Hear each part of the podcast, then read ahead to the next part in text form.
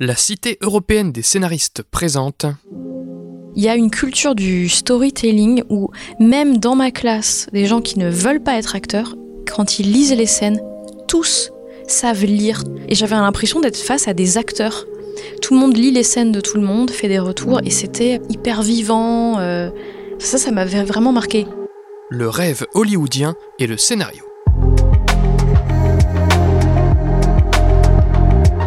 Salut, c'est Baptiste Rambaud. Un dimanche sur quatre, j'ai le plaisir de discuter avec ceux pour qui le scénario est un outil de travail.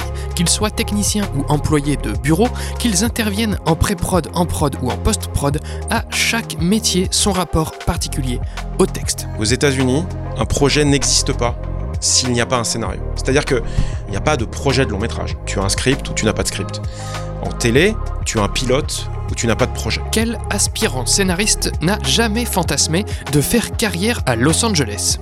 Dans ce troisième numéro hors série du podcast, la parole est à ceux qui ont documenté et expérimenté eux-mêmes ce rêve hollywoodien.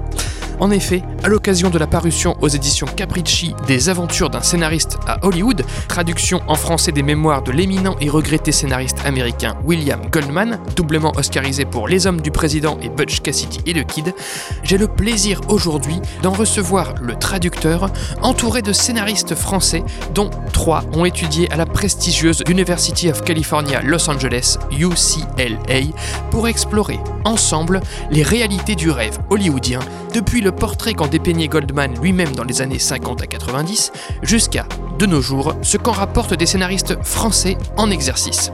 Je les laisse se présenter et vous souhaite une bonne écoute en leur compagnie. Cette émission a été enregistrée en décembre 2022. Mes excuses pour la saturation des micros au début des présentations. Bonjour, je m'appelle Jean Rousselot, je suis scénariste, je suis principalement réalisateur de films documentaires sur les artistes et j'ai traduit les aventures de William Goldman et j'ai choisi les textes de ses aventures à Hollywood. Merci beaucoup. Ensuite? Bonjour, je suis Fabien Suarez, je suis vice-président de la Cité européenne des scénaristes, je suis scénariste depuis un petit bout de temps maintenant et j'ai euh, écrit euh, notamment la trilogie des Belles et Sébastien. Mon rapport à Hollywood, c'est que j'ai un film qui a été, comme on dit souvent, à deux doigts de se faire avec les Américains, dont on pourra parler éventuellement. On va pouvoir parler super. Ensuite Pierre Gilster, je suis scénariste euh, d'animation et de fiction. Je travaille sur euh, pas mal de choses en ce moment sur une euh, grosse adaptation euh, Heroic Fantasy pour euh, France Télévisions qui s'appelle La Quête des Willan. Mon lien avec euh, Hollywood, euh, je reviens moi de trois ans que j'ai passé là-bas en enchaînant trois programmes de UCLA qui s'appelle le Professional Programme, mais je pense qu'on va être amené à en parler puisqu'on est trois autour de cette table à l'avoir fait, qui a été euh, extrêmement inspirant. Je développe des projets un peu à cheval, euh, voilà, avec des auteurs américains, euh, et puis voilà. Ok, ensuite? Je m'appelle Eurydice da Silva, je suis scénariste pour la télévision et le cinéma. Et mon lien avec euh, Hollywood, à part UCLA, c'est que j'écris depuis 2019 euh, pour une application mobile qui s'appelle Calm, qui est une app de méditation. Donc j'écris des histoires pour endormir les gens. Et donc j'ai aussi euh, fait Boulevard des séries, qui est un programme qui a été lancé par la Villa Albertine, le CNC, la SACD et la Writers Guild, de trois semaines de résidence à Los Angeles, qui a eu lieu récemment fin octobre et début novembre, dans lequel on devait développer un projet de série. Et je travaille euh, aussi sur un projet historique avec euh, Cook Trang qui est produit par euh, Universal. Ok, merci. Et enfin? Je m'appelle Marine Flores-Ruimi, je suis scénariste euh, série et cinéma et depuis peu aussi productrice. Donc j'ai lancé ma boîte sur le modèle justement showrunner, mais on en reparlera je pense. J'ai fait donc UCLA le professional programme en 2019 en scénario. Depuis là-bas, j'écrivais le pilote de la série que j'ai co-créée qui s'appelle Hors saison, qui a été diffusée en septembre dernier sur France 3. Ok. Et au retour du programme en donc, fin 2019, avec mes co-auteurs, on a donc développé la série en entier, sur laquelle on a eu un peu le rôle de showrunner, et pas complètement. Et c'est cette expérience-là justement qui m'a donné envie de retourner aux États-Unis pour euh, faire le cursus de production et de vraiment revenir avec l'envie de développer le statut de showrunner qui, euh, à mon sens, n'existe pas en France. On pense que ça existe, en fait non. Et sinon, sur les projets sur lesquels je travaille, donc avec la société de production que je développe, je fais un projet en coproduction où je suis productrice associée et je travaille sur une série pour Netflix où je suis scénariste dans une room. euh, voilà. Merci beaucoup pour vos présentations. Oui, c'est Baptiste, je profite de cette introduction pour préciser d'emblée quelques dénominations techniques qui seront employées pendant cet échange, afin de m'assurer de ne perdre personne en chemin. Si vous êtes déjà calé en scénario et au sujet de l'industrie audiovisuelle, n'hésitez pas à avancer un peu dans l'épisode. Pour ce qui est du scénario à proprement parler, les invités emploieront notamment les termes de spec, de pilote, de beat sheet et de V1. Un spec, c'est un scénario dit spéculatif, car le scénariste l'écrit sans producteur ni diffuseur associé, donc il spécule sur le fait que le projet trouvera preneur plus tard. C'est ce qu'on fait tous en fait quand on débute. Ensuite, on appelle pilote le premier épisode de la première saison d'une série.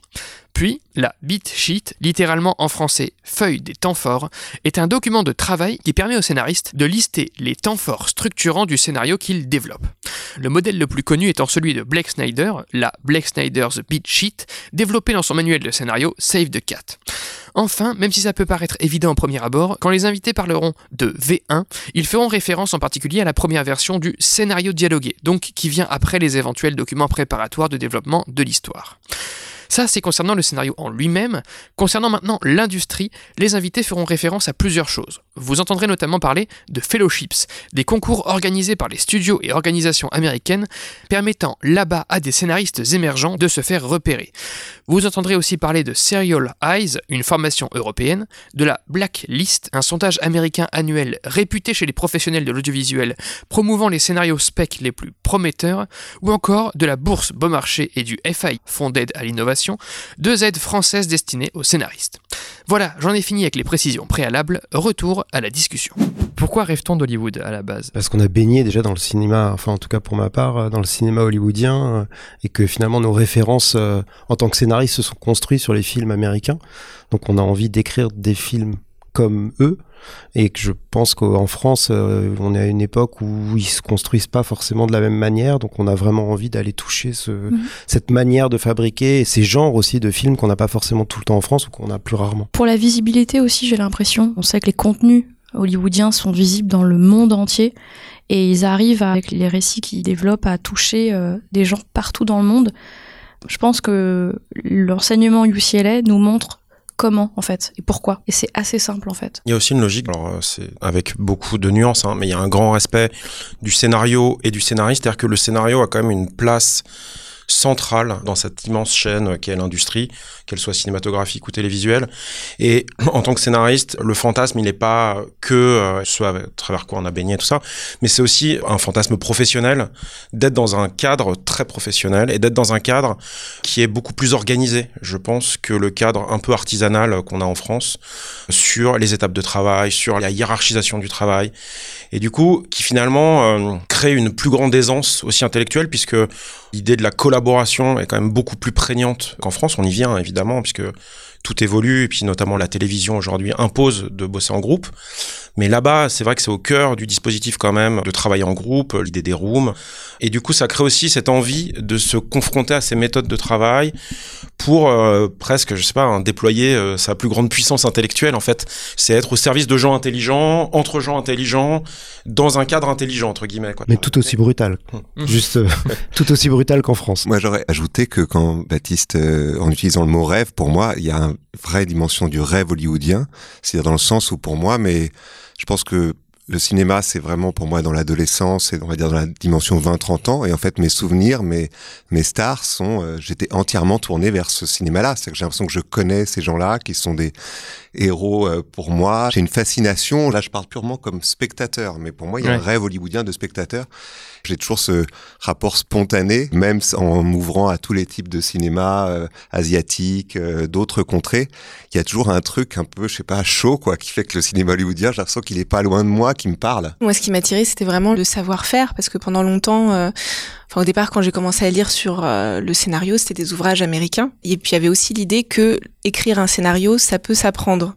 Donc, c'est pas juste de l'inspiration. Euh, il y a du talent aussi, mais je veux dire, c'était aussi, euh, il y a des règles et en fait, on peut les apprendre. Et moi, j'avais l'impression que que je ne les connaissais pas. Donc, l'envie de partir, elle est venue de là où j'ai fait d'ailleurs après un stage dans une société de production où j'étais juste lectrice de scénario et où je me suis rendu compte que voilà, il y avait toute une grille de lecture. Et je me suis dit, bon, bah, il faut revenir pour étudier euh, proprement. Il y a aussi quelque chose qui fait que le français a envie d'aller aux États-Unis, c'est que le métier est structuré syndicalement beaucoup beaucoup mieux, même si je fais partie de la guilde française des scénaristes, donc je, suis vraiment au cœur de, ça. Mais quand même, le métier est beaucoup plus protégé. On va en grève, euh, il y a un soutien, il y a une collaboration entre les entre tous les scénaristes. Il y a des règles, des lois, il y a des salaires qui sont imposés, et ça c'est extrêmement structuré aux États-Unis. Et ça peut donner envie quand on est dans un endroit structuré quand même, mais quand même moins, d'aller justement euh, se faire protéger dans ce pays-là. Tu parlais justement de bouquin à l'instant. Je vais euh, embrayer donc sur le bouquin de Goldman. Est-ce que toi qui as traduit, Jean, le bouquin de Goldman, est-ce que lui, quand il a abordé Hollywood, c'était aussi plein de rêves et de fantaisie et d'envie Ou est-ce que dans les années donc 50 et quelques, enfin, comment lui, il a accédé à Hollywood finalement Dans quel état d'esprit? Alors, ce qui est assez amusant, et il le raconte avec beaucoup de franchise, c'est qu'en fait, il est tombé dans le milieu du cinéma sur un malentendu. Il était romancier. Et puis, il disait qu'il savait pas ce que c'était qu'un scénario. Il croyait qu'en fait, c'était juste euh, écrire des dialogues. D'ailleurs, c'est ça le point de départ. C'est qu'il dit finalement, je croyais que c'était juste des gens. Euh, et puis, s'ils n'y arrivaient pas, c'était les acteurs ou les réalisateurs. Mais finalement, lui même en tant qu'Américain, il n'était pas de Californie, principalement de la côte Est et puis il a vécu toute sa vie à New York. Il pense que c'est pour ça d'ailleurs qu'il a gardé sa santé mentale, mais on pourra en parler avec vous qui avez été euh, vécu à Hollywood et à Los Angeles. Et effectivement, à un moment, il écrit un court roman policier et euh, un acteur américain, Cliff Robertson, lui dit c'est super ton traitement, euh, pourquoi tu m'écris pas un scénario? C'était Les fleurs pour Algernon qui s'appelait Charlie finalement pour lequel Cliff Robertson a eu l'Oscar. Et à ce moment-là, il va peu à peu, film après film, découvrir ce que c'est que ce métier. Mais d'ailleurs, le type, il dit traitement, mais de quoi il parle C'était un roman. Et en fait, il sait même pas ce que c'est qu'un traitement. Donc, il va dans une librairie à New York acheter un, un scénario et il trouve ça horrible en fait la forme du scénario. Donc c'est le début. Donc c'est pas quelqu'un qui, je pense pas qu'il rêvait de lui. Enfin, il dit, je pense comme beaucoup peut-être d'entre nous, c'est être payé pour écrire des films, ça doit être quand même génial. Mais il y est arrivé sur un malentendu. C'est là où le livre de Jean est génial, c'est que il démystifie quand même beaucoup par rapport à ce que disait Pierre Gilles tout à l'heure sur le côté à Hollywood, on est beaucoup mieux traité en tant que scénariste, etc. Quand on lit le bouquin de Jean, on se rend compte qu'en fait, euh, il a été aussi mal traité finalement que nous, on peut l'être en France, dans des proportions qui sont quasiment équivalente, sur des projets par contre beaucoup plus prestigieux. Après, il y a juste euh, une nuance, et je pense que vous l'avez entendu aussi à UCLA, ils font quand même une grosse différence entre le cinéma et la série. Et c'est vrai que même là, euh, en août dernier, euh, mes profs de UCLA me disaient Director is King pour le cinéma. Mhm mais en télé, screenwriter is king. Mm. Donc euh, les années William Goldman, tout ça, c'est peut-être aussi assez ancien par rapport à l'industrie de maintenant de la télé, où je pense qu'il y a eu des choses qui ont quand même un peu changé. Voilà. Et en l'occurrence, Goldman, effectivement, n'a qu'une expérience de cinéma. Il parle pas de la télévision. Et c'est vrai qu'on parle d'une époque aussi des moguls, c'est-à-dire vraiment de ces patrons de studio tout puissants qui s'improvisaient, euh, scénaristes, directeurs de casting, enfin, et où c'est vrai que à cet endroit, le scénariste était pour le coup vraiment un tâcheron. Il fallait, parce qu'on ne savait pas le faire, euh, mettre euh, des mots sur une page et avoir ce document. Et c'est vrai qu'il y a des très très grands scénaristes euh, de l'époque qui pour la plupart venaient du roman. Parce qu'effectivement, je pense que l'éducation était moins structurée aussi à cet endroit-là. Et on parlait d'industrie, mais c'est vrai qu'aujourd'hui, la télé a tellement rebattu les cartes et il y a des circulations beaucoup plus grandes qu'aujourd'hui, c'est vrai que même s'il y a des spécialisations, on distingue un peu moins les scénaristes de cinéma, de télévision, puisqu'on se rend compte que des projets de films aujourd'hui deviennent des séries. Des séries sont un peu ramassées en projets de films. Mais ce qui est vachement intéressant, je trouve, chez William Goldman, c'est cette euh, distance permanente tout au long de sa carrière. Moi, je considère que c'est un des plus grands scénaristes euh, tout court. Hein. J'ai un amour pour euh, Princess Bride, dont on reparlera. Mais Surtout, c'est quelqu'un qui, effectivement, tout au long de sa carrière, qui a un mantra qui est encore aujourd'hui répété à Hollywood, c'est personne ne sait rien. Et qu'en fait, quand tout le monde pense avoir euh, les théoriciens du scénario, les gens du marketing, les patrons de studio, il y a cette espèce de maxime qui revient sans arrêt qu'en fait personne ne sait rien, puisqu'on est dans une industrie de prototypes. Et voilà. Juste pour finir sur le rêve, avant d'arriver sur le concret, est-ce que les Américains aussi rêvent d'Hollywood ou est-ce que c'est vraiment du fait qu'on soit loin, nous, un rêve français qui fait qu'on fantasme ce que c'est? J'étais quasiment, surtout à cause du Covid, le seul français, moi, sur place puisque j'avais pu euh, rester. Et c'était que des Américains que je fréquentais, qui étaient dans mes cours.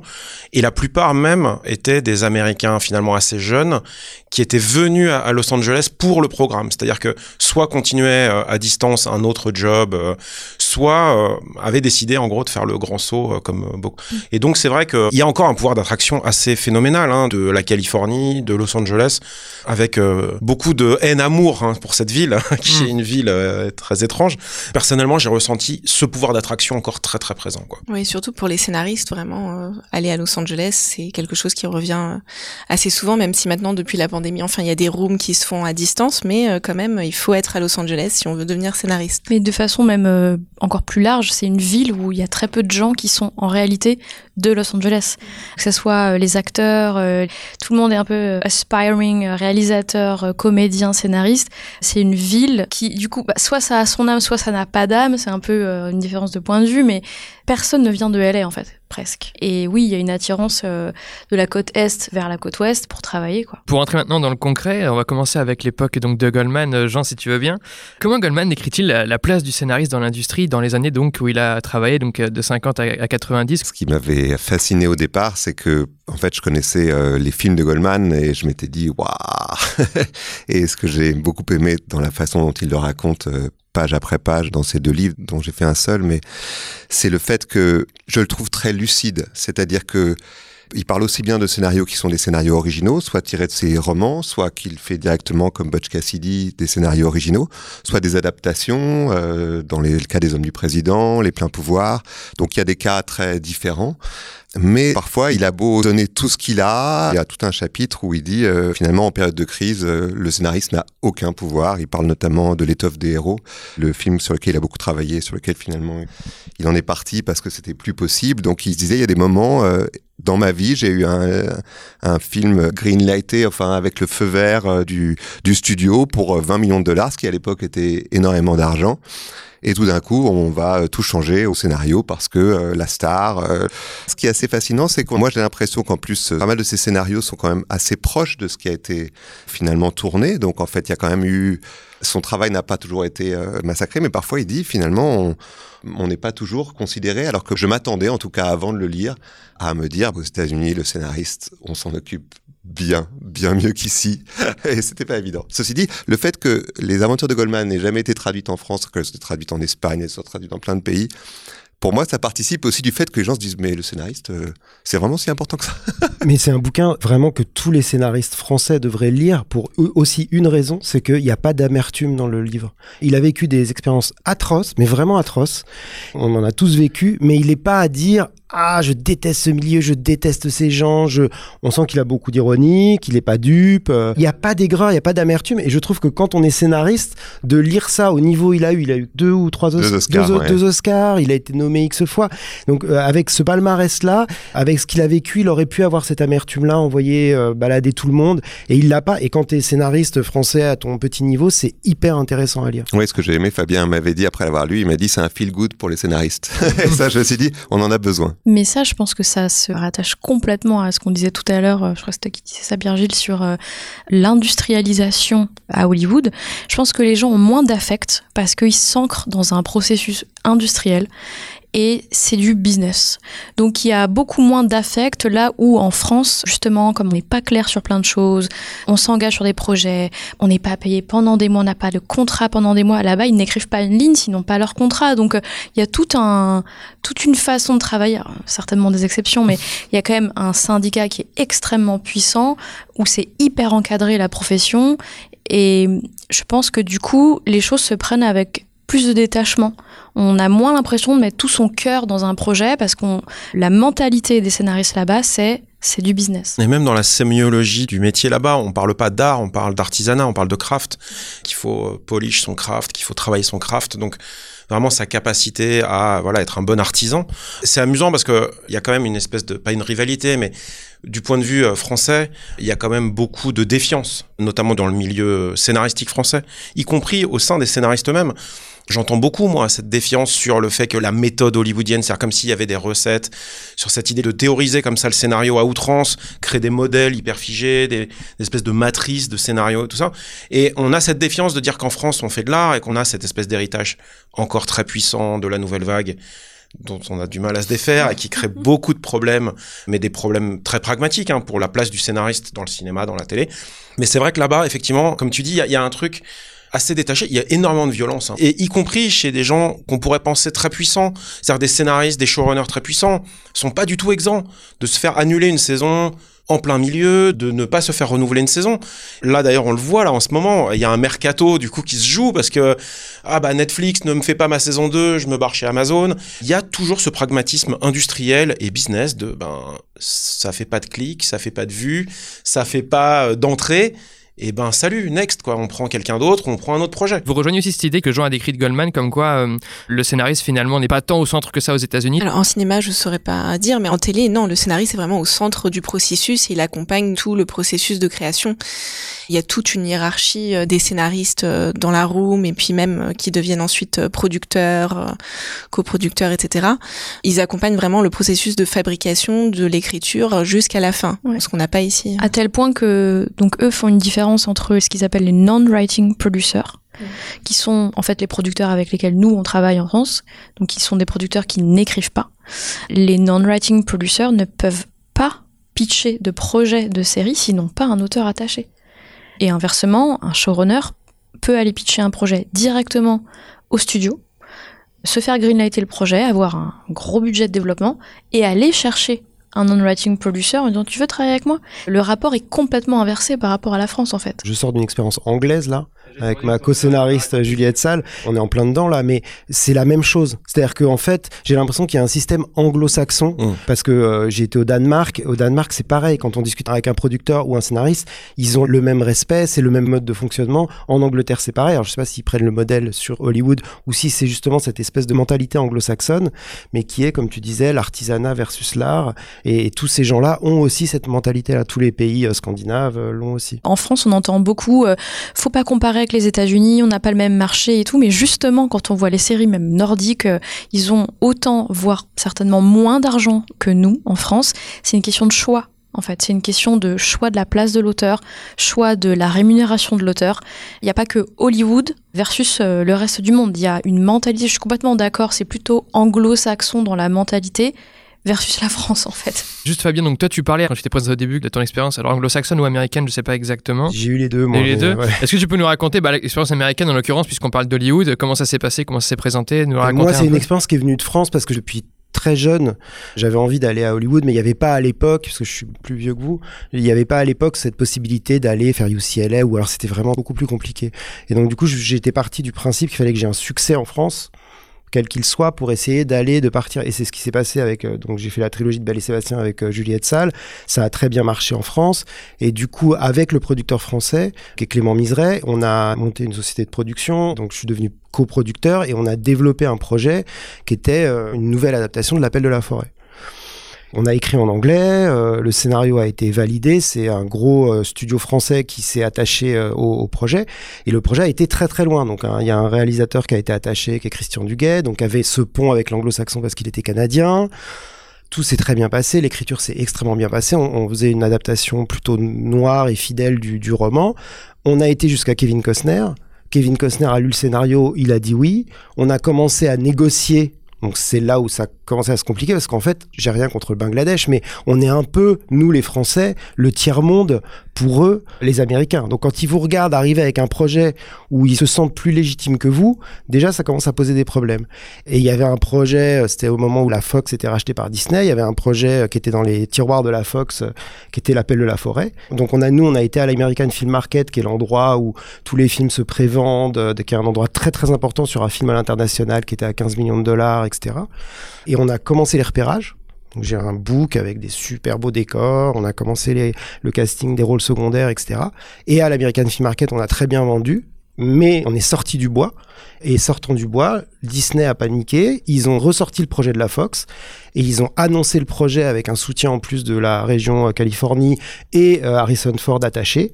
Et les Français ont fait, on arrête parce que le contrat était en négociation avec Kevin Costner et que eux, ben, on a toujours l'impression qu'ils vont plus vite, et c'est vrai. Ils vont plus vite, ils sont plus forts. Tu dirais qu'ils l'ont fait spécifiquement en réaction à ce projet qui se montait? Ça serait super prétentieux et évidemment je dirais pas ça, mais je pense que quand à l'American Film Market tu vois que tu as un film, nous on l'a vécu, euh, je viens de le vivre là sur un autre projet qu'on fait mais qui est un projet franco-français qui est une nouvelle adaptation des Trois Mousquetaires. Il y a eu un projet concurrent dont on entend parler en ce moment qui est sorti, il y a eu une course qui s'est faite mais on pouvait faire la course. Gagner ou perdre, peu importe. Avec les Américains, tu peux pas faire la course parce que les financements sont tels, les agents sont tels et puis du coup euh, Harrison Ford était signé. Kevin Costner, il a un peu tergiversé, il a demandé plus, plus, plus, et puis on a complètement arrêté. Et le projet s'est jamais fait. Est-ce que c'est à cause de l'autre projet? Je pense que quand même, ils ont dû. L'American Film Market, c'est pas rien pour eux. Donc je pense que entendant ça, ils ont dû un peu accélérer. Et le film s'est fait, et le film est sorti. Et le nôtre euh, se fera peut-être un jour, mais plus tard. Les trois étudiants, vous, par rapport à vos expériences respectives, est-ce que vous pouvez nous raconter les premiers jours à UCLA, vos premières impressions quand vous êtes arrivés? Le campus était très grand. J'allais dire. J'avais l'habitude des facs euh, plus petites. J'étais la seule française aussi dans mon groupe. La plupart, euh, comme tu dis, c'était des Américains qui n'étaient pas forcément de Los Angeles, mais qui venaient un peu de de partout. Quelle taille de groupe euh On était euh, 30. Il y avait des masterclass et il y avait des séances en atelier deux par semaine où on était 8. Et très vite, il y a eu du travail collaboratif. Moi, c'est ça, je pense, qui m'a marqué euh, parce que chacun devait développer un projet de long métrage. Moi, je fais celui de cinéma. Il n'y avait pas encore celui de télévision. Il s'est mis en place dans l'année. Donc chacun avait un projet de long métrage. Et on devait en écrire deux dans l'année, ce qui déjà me semblait être euh, impossible. Je me suis dit, on va essayer quand même. C'était la rapidité, moi, qui m'a surprise. Il fallait se lancer, quoi. Et toutes les semaines, on devait écrire euh, 10 pages qu'on lisait en commun. Et donc, il y avait un travail de retour euh, tout de suite sur le travail des autres. Donc, presque comme, enfin, plus tard, une writer's room, en fait. Mais déjà, déjà au stade du long métrage, on faisait ça et c'était très régulier. Et je pense que moi, c'est ça qui m'a marqué, comment l'écriture pouvait être collaborative euh, tout de suite, quoi. J'ai exactement la même expérience euh, qu'Eurydice, donc j'étais aussi en cinéma. Je devais écrire donc euh, deux continuités dialoguées en neuf mois et la deuxième en huit semaines. Je me disais mais je n'y arriverai jamais. Et en fait, si. Alors, je trouve qu'ils ont un respect de la V1 énorme, contrairement à la France, où euh, c'est pas grave, en fait. Bien sûr, c'est une V1, bien sûr, c'est perfectible, bien sûr qu'il y a des choses à réécrire, mais les huit semaines pour sortir une V1, c'est assez standard euh, là-bas. Et en fait, ça se fait. Ça se fait avec une méthode très particulière, euh, on en reparlera, mais une façon d'écrire très différente aussi d'ici. Mais ça se fait. Et ce qui m'a marqué, c'est aussi, euh, ça je sais pas à vous, mais il y a une culture du storytelling où même dans ma classe, des gens qui ne veulent pas être acteurs, quand ils lisent les scènes, tous savent lire, tous savent. euh, J'avais l'impression d'être face à des acteurs. Tout le monde lit les scènes de tout le monde, fait des retours, et c'était hyper vivant. euh, ça, ça m'avait vraiment marqué. Une aisance à l'oral, ouais. Et ça, c'est la scolarité. Hein. C'est-à-dire Mm. que tout petit, on leur apprend à s'exprimer en public. Il y a des cours euh, de débat, entre guillemets. Donc, euh, ils sont très, très forts pour ça. Je vais rebondir sur cette euh, notion de la V1. Moi, mon expérience, elle est très proche hein, sur cette idée d'avoir l'impression de rentrer dans un train qui part à toute vitesse et on peut plus descendre ou on meurt, quoi. Donc vraiment. Parce qu'on a payé, donc voilà, euh, il ouais. faut rester. et non, mais enfin, faut imaginer quand même ce rythme parce que là, on parle. de- C'est vraiment toutes les dix semaines, c'est un nouveau scénario de zéro. C'est-à-dire, ils incitent à ne même pas venir avec des anciennes idées ou euh, de recycler des vieux projets. C'est vraiment en télé, c'est toutes les dix semaines. J'ai fait le long métrage aussi. il y a 20 semaines pour un long et 10 semaines pour le deuxième. 10 semaines pour un long, vraiment, c'est une expérience presque mystique hein, à faire pour un scénariste. Intellectuellement, tout d'un coup, rentrer dans cette espèce de transe, parce qu'il n'y a pas le choix, en fait, d'écrire en automatique. La V1, elle a même un nom là-bas. C'est ça qui est intéressant, c'est que ce soit en télé ou en...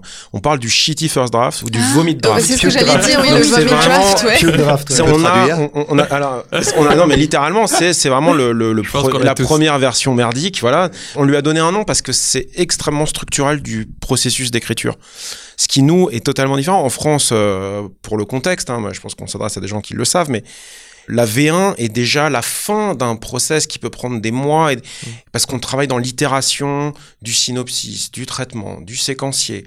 Passer au dialogue, c'est presque un acte précieux. C'est on arrive à la toute fin. Non mais vraiment, là où aux États-Unis, je me rappellerai toujours de la phrase d'un de nos mentors, instructeurs, qui disait vous ne savez pas sur quoi vous écrivez tant que vous n'avez pas fait une V1. C'est-à-dire que la V1, elle a vraiment un rôle exploratoire de se dire ah en fait mon film il est là-dessus et que c'est pas au synopsis, c'est pas au séquencier, c'est pas à ces endroits-là qu'on la trouvera. C'est vraiment en sortant un premier bloc scénarisé, dialogué, qu'on peut se dire ah ça c'est le brouillon, c'est le début du travail en fait. C'est vraiment le, le, plan de ce que je vais maintenant faire qui est vraiment le travail Ce qui est intéressant aussi dans ce que tu dis, c'est que de ce que j'ai compris, eux ils assument le côté c'est de la merde mais c'est normal, alors que nous on veut absolument un truc bien, donc euh, du coup on repousse ce truc et de toute façon doit être pas bon parce qu'il faut le reprendre. Donc peut-être il y a aussi une différence de culture. euh. Il y a une sacralisation de la V1 en France, mais aussi pourquoi? Parce que euh, il y a un système américain et qui est pour moi le système de l'écriture du scénario dans l'absolu, c'est écrire, c'est réécrire. C'est ce que on dit toujours. Et c'est beaucoup plus difficile en France. Alors moi je parle du point de vue de cinéma, j'ai moins l'expérience, enfin j'ai une expérience ancienne de la télé, mais c'est que écrire, c'est réécrire. Avec un réalisateur, c'est beaucoup moins évident. Comme ils disent, kill your darlings, c'est vraiment de tuer les scènes auxquelles euh, les réalisateurs tiennent et auxquelles même d'ailleurs nous scénaristes, hein, moi je reconnais ma faute totalement. C'est on peut avoir cette euh, habitude, défaut de, vouloir absolument garder les scènes et tout d'un coup la V1 elle est sacralisée. Aux États-Unis, c'est ce que tu dis, il faut que la V1 elle existe pour qu'on puisse commencer à parler. Alors ça les empêche pas de faire des traitements. Hein. Par ailleurs, ils font quand même des traitements, ils font quand même des pitchs, ils font quand même des choses. Mais nous on n'avait pas à faire de traitement. De toute façon, on n'avait pas le temps, donc il fallait faire euh, une beat sheet et on passait directement au dialogué. Et en fait, c'était pas mal parce que on n'avait pas à écrire euh, sous une autre forme que du dialogué. Donc très vite, c'était incarné dans du dialogue. Comment? Le step outline aussi. Euh hyper précieux comme document. Tu peux nous dire ce que c'est ouais. rapidement le step outline Ouais, ils m'ont pas demandé de faire ça. c'est un séquencier. C'est un séquencier. Non, c'est pas. Non, non, c'est pas un séquencier. Step outline, c'est en gros un tiret égale 3 minutes à peu près. Ça doit tenir en une page. Ah oui, c'est ça. C'est un chemin de fer un peu, non Ouais, mais c'est un chemin de fer un qui peu comme est la beat sheet de Snyder ou un peu plus développé peut-être. Plus développé, ouais. Ouais, c'est quand même plus développé parce que c'est vraiment le film. Mm. Donc il y a à peu près euh, 40 tirets en tout. Il y a les major beats, donc les, les, cartes quoi. Ouais, les 8 sequences avec euh, l'instant déclencheur. Il y a la central question, il y a le entry in the new world. Enfin, il y a vraiment les, les points les plus importants. C'est la séance numéro 2 pour moi, je sais pas, mais il y avait le ça. pitch. C'est semaine 2 ou 3. Semaine 2, le step outline. Et je me dis, mais mais je peux pas remplir ça, je sais pas, je connais pas encore mon histoire. Et en fait, ça force un peu. Alors, il y a des tirets un peu forcés, un peu, euh, bon bah vas-y, je mets ça. Et en fait, en réécrivant, on se dit, bah, ah non, j'ai une meilleure idée. Et en fait, ça prend vie, mais extrêmement vite. Et sans fiche personnage, sans fiche personnage. personnage. Je peux mettre un petit bémol par rapport à l'expérience française que nous, avec euh, Juliette Salle, ça nous arrive de donner des cours de scénario et en fait, on dit exactement le contraire. Je réalise aux étudiants. on a, mais je vais vous expliquer pourquoi. On leur, souvent, on leur dit, faites attention parce que je crois vraiment pour le coup qu'en France, les producteurs n'ont pas 12 000 lectures en eux. C'est-à-dire que la première lecture qu'ils vont avoir de votre scénario, elle va leur rester. Je sais pas si aux États-Unis c'est la même chose, s'ils ont peut-être plus l'éducation de relire, relire, relire en permanence. Mais en France, quand tu donnes un scénario à un producteur, ok, t'as intérêt à avoir fait ta V1 toi pour toi, mais pas à l'avoir fait lire et à avoir eu des retours de gens qui sont impliqués sur le projet. Ce qui fait qu'effectivement, la V1 que tu vas donner au producteur, nous on n'arrête pas de dire, retravaillez-la dans votre coin faites-en une V-1, une V0, une V-2, mais par contre, soyez assez sûr de celle que vous donnez au producteur parce qu'elle va rester, comme moi je dis souvent, la mémoire cache. Et donc, du coup, ça va un peu à l'encontre, effectivement, de la shitty draft, etc. Ça voudrait dire faire une shitty draft qu'on garde pour soi parce que le producteur, bah, il va être très impacté par cette première lecture. Ça, j'y crois, enfin, d'expérience, en tout cas, je l'ai beaucoup vu, c'est hyper important sur l'enthousiasme qu'un producteur peut avoir pour un projet, euh, son implication, idem pour le réalisateur. Selon moi, vraiment, la plus grosse différence que j'ai senti dans la manière d'appréhender ce métier aux États-Unis et en France, notamment pour les entrants dans le métier, c'est l'idée du spec. C'est-à-dire qu'aux États-Unis, un projet n'existe pas s'il n'y a pas un scénario. C'est-à-dire que un long métrage, il n'y a pas de projet de long métrage. Tu as un script ou tu n'as pas de script. En télé, tu as un pilote ou tu n'as pas de projet. Et UCLA du coup très structurellement fondé sur ce principe-là, puisque on ne fait qu'écrire des pilotes et des scénarios. Alors évidemment, l'idée c'est pas ces premières versions-là qu'on va montrer, qu'on va faire lire. Il faut les réécrire, tout ça. Mais le préalable, il est de se dire, ça sert à rien d'avoir 5 pages, 6 pages, une bible, une pré-bible, même une bible de 20 ou 30 pages. Personne ne la lira aux États-Unis, puisqu'aux États-Unis, le marché est structuré pour lire les pilotes. C'est même plus que ça. Le marché est structuré avec un écosystème de concours, de fellowship, où le scénario écrit, qui soit un pilote de série ou de long métrage, sert de carte de visite à un jeune auteur.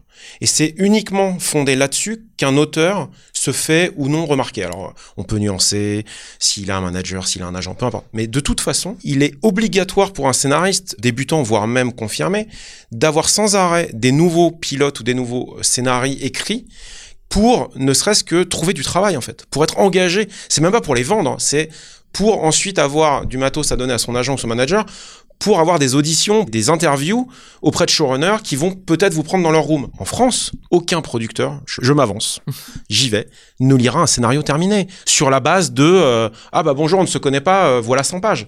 Ça n'existe pas. Le producteur français veut être impliqué dans le processus d'écriture, je pense, qu'il y a un rapport au contrôle et certainement un rapport de pouvoir dans l'écriture et surtout, et j'en parlais avec Fabien, donc je me permets de te citer, qui me disait, ne développe pas un projet de long métrage en France si tu n'as pas de réalisateur attaché. C'est-à-dire que c'est même vain d'écrire seul un scénario, puisque de toute façon, soit il sera entièrement repris, soit ça va même pouvoir freiner ou effrayer un réalisateur ou un producteur potentiel dans la place qu'il aurait à l'endroit de cette œuvre déjà entre guillemets euh, achevée. Quoi. Mais ça existe. On peut développer des scénarios sans réalisateur attaché. Ce que je voulais dire par là, c'est que ça donne une couleur au projet beaucoup plus claire pour le producteur. Tu as des producteurs qui aiment au contraire développer sans réalisateur, mais c'est pas du tout la, après la même logique de production. Ça ne fait pas du tout les mêmes films, ça ne va pas du tout au même endroit, c'est pas du tout les mêmes euh, enjeux. Et c'est vrai que euh, il y a une confiance qui est faite au réalisateur,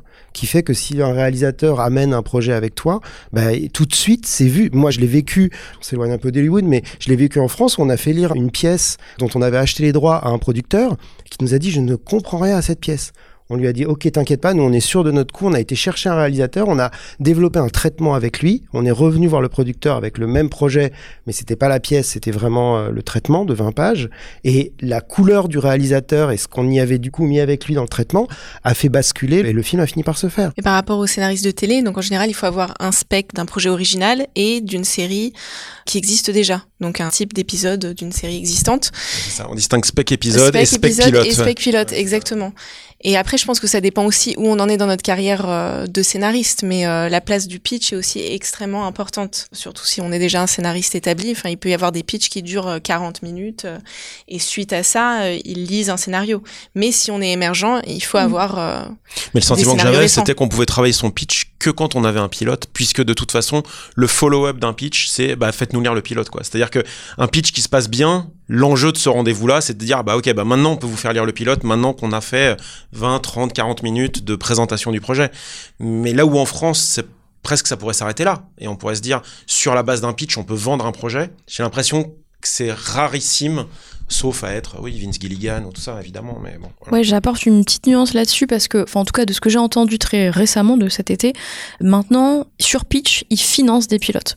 Je pense que ça a évolué un petit peu, ils sont toujours énormément dans cette culture du pilote, mais il peut quand même y avoir décision sur Pitch donc le elevator pitch de vraiment deux minutes ou le pitch un peu plus détaillé de 20 minutes, ils peuvent commissionner vraiment le développement d'un pilote. Ouais, c'était la surprise là en y allant à Boulevard des séries, c'était qu'on nous a vraiment entraîné au pitch et puis c'était quelque chose qui revenait très souvent. Ils pouvaient vendre un projet sur un pitch. Alors après évidemment mieux vaut envoyer un projet euh, rapidement, mais euh, c'est tout à fait possible quoi, de financer l'écriture d'un pilote à partir de là. J'ai l'impression que de toute façon les cinq dernières années là ont énormément bougé, même à Hollywood en fait. C'est-à-dire que alors en ciné évidemment euh, il y a une espèce d'antériorité de l'histoire d'Hollywood. En télé, euh, il y a un âge d'or quand même euh, autour des années 80, 90, 2000 de la série de network, donc les grandes chaînes CBS, NBC, enfin qui créent les séries qu'on regardait adolescents, enfin même ou plus récemment les Grey's Anatomy, donc des séries longues de 24 épisodes. Mais c'est vrai que l'arrivée des streamers a vraiment bousculé pas seulement le marché mais aussi la structure même des séries. C'est-à-dire qu'aujourd'hui, on voit des séries plus courtes, on voit des saisons de 8-10 épisodes, donc des rooms plus petites.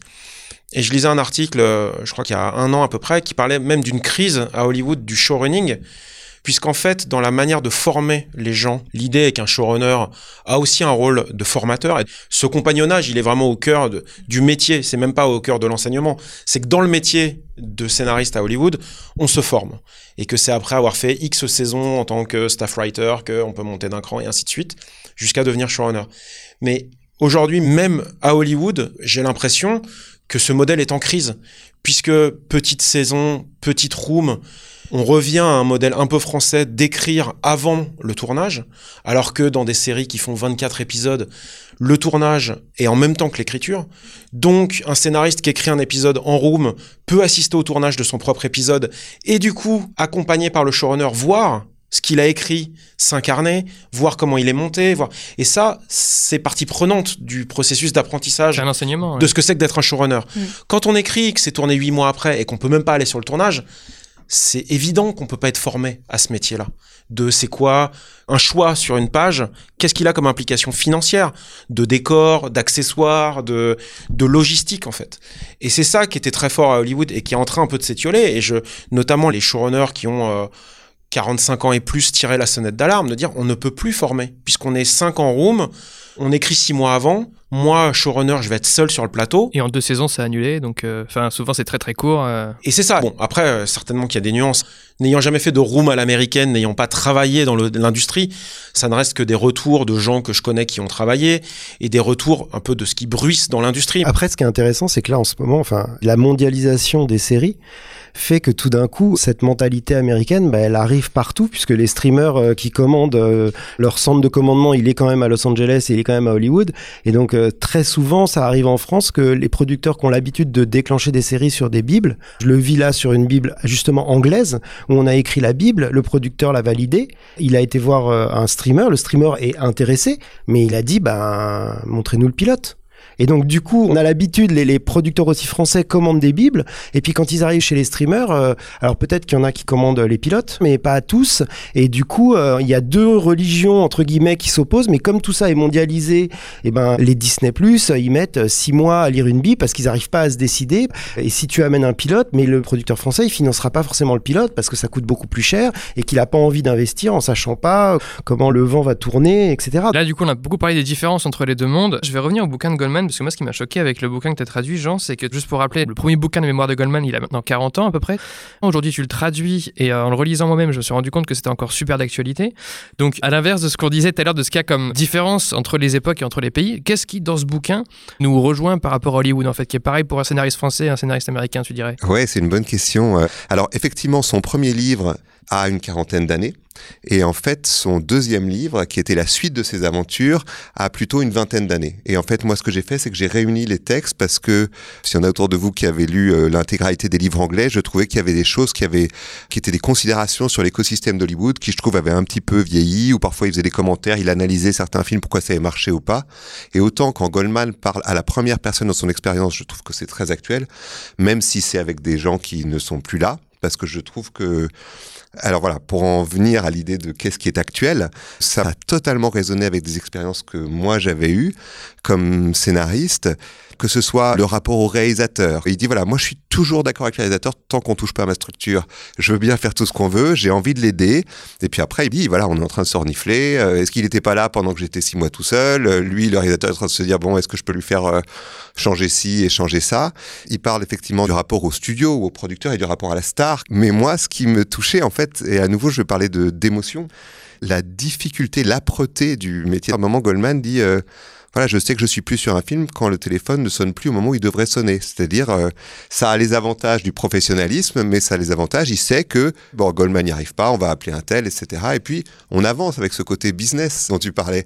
Ce rapport-là de la solitude, je trouve, du, du scénariste qui est un petit peu tout seul pendant un moment et ses difficultés, ça a tellement résonné avec euh, ce que j'ai pu euh, expérimenter. Et ça, je me suis dit, ça n'a pas vieilli du tout. Il peut me parler, ça peut être Robert Redford qui est en face de lui et pas tel producteur français. En fait, ça revient au même. Dans ce livre, chaque chapitre est un film et l'occasion de parler d'une des difficultés du métier. C'est ça que j'aime beaucoup par rapport à tous les, les livres qui existent sur le scénario. J'en ai lu une et celui-là est celui que j'ai vraiment préféré parce que je trouve que c'est pas théoricien. En plus, c'est raconté par un gars qui a quand même un sacré euh, CV. Il profite de telle expérience pour nous dire je vais vous parler du rapport euh, avec la star. Je vais vous parler de la difficulté d'adapter des faits réels. Je vais vous parler de la difficulté de faire un western quand on veut pas faire un film d'action. Enfin bref, pour résumer, les personnages autour de lui ont changé, mais l'expérience me semble très actuelle. La description du métier est exactement la même. C'est-à-dire que le surinvestissement émotionnel qu'on a quand on écrit un scénario, l'épuisement qu'on a à faire X versions et à se demander à chaque version est-ce qu'il faut lâcher, est-ce qu'il faut pas lâcher, mais si je lâche, quelqu'un d'autre va arriver à ma place et je serai oublié à jamais et je serai... Euh, ce métier a finalement pas changé dans sa fonction et dans la manière dont il s'inscrit euh, au milieu des autres techniciens. Ouais, je trouve qu'il raconte une solitude qui est très prégnante, je trouve, quand on écrit du cinéma. Il y a un peu cette idée que le cinéma, ça doit être une œuvre qui est la vision d'une une vision un peu plus euh, singulière ou plus euh, individuelle du monde. Là où c'est vrai que la dimension collective de la télé Surtout aux États-Unis où un scénariste télé est même salarié, c'est-à-dire qu'on va au bureau, on va retrouver ses copains tous les jours. De 9h à 17h, on est dans une room avec des gens. Il y a des moments d'écriture évidemment euh, sanctuarisés. Payés à la semaine. Payés Voilà, à la semaine. Payés, voilà, étaient payés pour venir au bureau. Donc c'est difficile de parler de solitude quand on est euh, dans un cadre comme celui-là. Là où le cinéma, évidemment, on est encore dans... Je crois que ça, ça a peu bougé aussi à Hollywood, cette idée de le scénariste ciné proche du romancier, de cette vie monastique, ce temps. euh. Et d'ailleurs, beaucoup de scénaristes de longs métrages ne sont pas à Los Angeles. C'est là aussi qu'on distingue, c'est-à-dire que c'est très attractif pour beaucoup de gens. La télé s'y passe, enfin pré-Covid, hein, parce que ça, ça aussi, ça a changé. Euh, physiquement, faut être là. C'est là qu'on travaille. En cinéma, on peut écrire du Montana, de n'importe où, de la côte est, puisque finalement, le temps de l'écriture et le temps du business sont séparés, quoi. Moi, j'ai une question pour vous trois. Est-ce qu'il y a une différence Vous avez l'impression qu'il y a une différence de jugement de valeur entre le cinéma et la télé? Parce qu'en France, on peut avoir l'impression que jusqu'à très récemment, c'est vraiment très récent que toutes les boîtes de prod de ciné maintenant ouvrent leur section euh, télé. Mais avant, il y avait un peu une différence de jugement de valeur entre le cinéma et la télé. Est-ce que c'est le cas aussi aux États-Unis? Mm, Je dirais que non, mais là, dans les cours que j'ai eus là cet été, c'était euh, assez effrayant d'ailleurs. Ils disaient euh, franchise is everything. C'est vraiment, euh, même eux reconnaissent, c'est même plus attrayant en fait la télé que le cinéma parce que maintenant ce ne sont que des franchises, donc les Marvel, euh, en veux-tu en voilà, les DC, tout ça. J'ai eu cours avec le producteur de The Revenant et de Spotlight. Il disait en six ans, donc pré-Netflix, euh, en six ans, il dit aujourd'hui je ne pourrais pas faire The Revenant parce que c'est pas vraiment une IP, euh, c'est pas un Marvel. euh, et pourtant, euh, c'est un film, euh, voilà, on est tous d'accord pour dire que c'est même performance d'acteur. Il disait, à la limite, Spotlight, ça aurait pu faire un film HBO. Il dit, ça, je pense que j'aurais pu le vendre à HBO. Mais The Revenant, impossible à faire aujourd'hui. Mais c'est ça qui est intéressant, c'est-à-dire qu'il faudra presque, je pense, dans quelques années, requalifier le terme. C'est-à-dire, on parle plus de cinéma, on parle d'un film qui passe sur une plateforme. Donc, certes, la forme, oui, c'est écrit une heure et demie, deux heures, donc c'est pas une série puisque c'est une œuvre. Mais est-ce que ce qui détermine si c'est du cinéma ou de la télé, c'est là où c'est diffusé, ou est-ce que c'est sa forme et sa durée? Parce que dans ces cas-là, euh, aujourd'hui, même les Scorsese et tout ça, leurs films de cinéma, ils passent deux semaines au cinéma. hein. Ils font une ouverture à New York, à Los Angeles, dans quelques cinés, et deux semaines après, ils sont sur Netflix, ou ils sont sur HBO, ou ils sont sur. Quand je suis arrivé, même en 2019 à UCLA, ils nous expliquaient qu'aujourd'hui, avec la saturation du marché de la télé, pour des scénaristes entrants, il était presque plus facile d'écrire du long métrage, puisqu'il y a un écosystème de concours qui est beaucoup plus grand là-bas, la blacklist, euh, enfin voilà, qui sont vraiment des détecteurs de talents, qui sont, qui ont été installés euh, depuis des années pour justement faire émerger des gens qui ne sont pas du tout du sérail, voire qui ont, pour certains, même pas fait de, de grandes facs américaines de cinéma. Et qui sont prescripteurs aussi. euh, C'est-à-dire que là-bas, euh, ces concours sont regardés par les producteurs, on regarde ce qui sort Totalement. de ces textes. Ah oui, non, mais la blacklist, euh, tu fais top 10 de la blacklist, on peut imaginer que ta carrière est lancée. Sauf que même ça, en 3-4 ans, ça a changé. C'est entre guillemets moins technique que d'écrire de la télé où il faut avoir des qualités humaines pour pouvoir interagir avec les gens, des qualités managériales si tu veux à terme euh, devenir euh, story editor, enfin monter dans les échelons et tout ça. Là où c'est vrai qu'on reste dans cette approche du scénario de long métrage presque à l'ancienne, c'est-à-dire que c'est soit face à la page et point barre, et c'est ce qu'on a à dire. Ça se suffit. On peut être euh, quelqu'un qui a beaucoup de mal à, à discuter ou à s'exprimer en public, on peut être un très bon scénariste de cinéma. La télé aux États-Unis, elle est vraiment perçue comme c'est pas juste les qualités sur la page, et ça aussi UCLA nous l'a montré, c'est la capacité à donner des notes, détecter des problèmes, trouver des solutions. Et là, on est presque plus dans de la dynamique de travail en équipe, quoi, de team building, de est-ce que je suis capable de donner des retours positifs. Et en même temps, il y a des séries qui vont plus vers le modèle euh, mini-room euh, avec euh, des créateurs comme Mike White qui a écrit The White Lotus, qui a tout écrit euh, lui-même, quoi, en partant d'une commande de HBO. Mais en tout cas, les frontières sont vraiment poreuses de toute façon, puisque euh, les scénaristes de cinéma écrivent pour la télé et inversement. Et en fait, pour eux, bah, c'est du storytelling, quoi. Finalement, peu importe. euh. Mais l'anecdote de White Lotus, elle est assez drôle d'ailleurs. C'est euh, il y avait un, un trou dans leur slot euh, HBO et ça montre bien aussi la différence de rapport entre les diffuseurs et les auteurs. C'est Dubio qui a appelé Mike White directement. Trouve-nous un truc là. Il nous faut euh, une série. euh, On ne fait pas chier. Vas-y. Mais il avait trois mois ou six mois pour écrire, je crois. C'est marrant parce que moi j'ai pas entendu cette rumeur là, c'est marrant. Bah, on l'a rencontré justement Ouais. à, Bou- à Boulevard Ah, des séries. Il nous racontait et c'était parti du. Enfin, HBO ne pouvait rien diffuser. Enfin, mais à cause du Covid, il fallait que ce soit une équipe réduite, euh, fallait que ça se fasse vite. Et euh, il avait rien du tout. Il a dit bah quoi dans un hôtel? Ils ont dit bon bah d'accord. bah, J'ai toujours voulu écrire un truc sur une lune de miel. Bon bah voilà.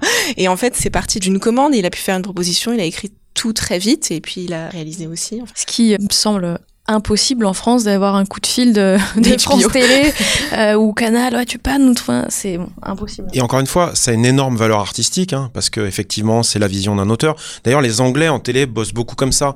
Il y a des rooms, mais il y a quand même pour beaucoup des séries écrites par un seul ou une seule scénariste euh, en Angleterre. C'est historiquement, je pense que ça vient aussi peut-être du, du feuilleton radiophonique, enfin de leur structure à eux, mais c'est pas rare. Tu vois, Steven Moffat, euh, il bosse à deux max, quoi. Voilà. Et par contre, la limite de tout ça, je ramène ça un peu à la manière dont cette industrie peut perdurer et dont on peut former les gens. C'est super hein, d'aller chercher des grandes stars pour faire des mini-œuvres comme ça. Queen's Gambit, c'est formidable. Hein, je veux dire, moi j'adore. Mais plus ça se multiplie, moins il y a d'endroits pour former les gens. Et c'est vrai qu'en France, on n'a pas, nous, connu cette époque-là de séries qui emploient 15 scénaristes, euh, sauf les feuilletons type euh, Plus belle la vie et tout ça, qui sont très intéressants industriellement, parce que c'est ce qui se rapproche le plus, je trouve, moi, de l'industrie hollywoodienne finalement. On a tendance un peu en tant qu'auteur à regarder ça de loin et, à le décrier, mais ces feuilletons euh, quotidiens, les quotidiennes, comme on les appelle, c'est presque ce qui reproduit le plus le processus industriel d'écriture où bah, de toute façon il n'y a pas le temps. Faut sortir 25 minutes par jour donc euh, voilà. C'est ça et ça permet la longévité de la série parce qu'en fait les scénaristes qui sont arrivés euh, quand ils étaient scénaristes juniors ou juste assistants en train de prendre des notes dans la room en saison 1, et ben ils montent en grade et à la fin de la saison 7, euh, voilà, peut-être qu'ils ont une place plus importante sur la série ou sur une autre série, mais il y a vraiment cette idée qu'ils sont formés euh, en étant présents dans la salle et qu'on a malheureusement pas, enfin ça c'est Il y a des beaux exemples, le bureau des légendes. euh, Oui oui. c'est le seul Ouais. exemple Ouais. Ouais, mais tout le monde s'y réfère. c'est et- le seul exemple C'est ça, il n'y a pas eu de suite et tout le monde s'y réfère. Non mais Hippocrate, et- Hippocrate pour le coup a aussi un peu fonctionné comme ça sous l'impulsion de Thomas et puis de Sarum. Il y a quand même une volonté française. Ça va être intéressant de parler de. On est quand même tous là en France. On n'est pas aux États-Unis en train de faire ce podcast. Donc qu'est-ce qui fait aussi qu'on est revenu? Ça reste un fantasme Hollywood. Et c'est pour ça que je parlais de brutalité tout à l'heure. C'est qu'après on se heurte à la dure brutalité de ce système-là qui paraît idéal vu de loin et, qui pourtant nous fait revenir. Personnellement, je trouve que la brutalité, elle est ici. Moi, je suis revenue parce que j'ai fait la formation. J'espère y retourner parce que je trouve que quand on apprend des outils, une façon de travailler où tout fonctionne, en fait, tout est fluide. Juste pour rebondir, je suis complètement d'accord avec les quotidiennes. J'ai travaillé sur une quotidienne et euh, d'écrire et d'être obligé d'écrire parce qu'il faut rendre le texte et trois semaines après c'est tourné.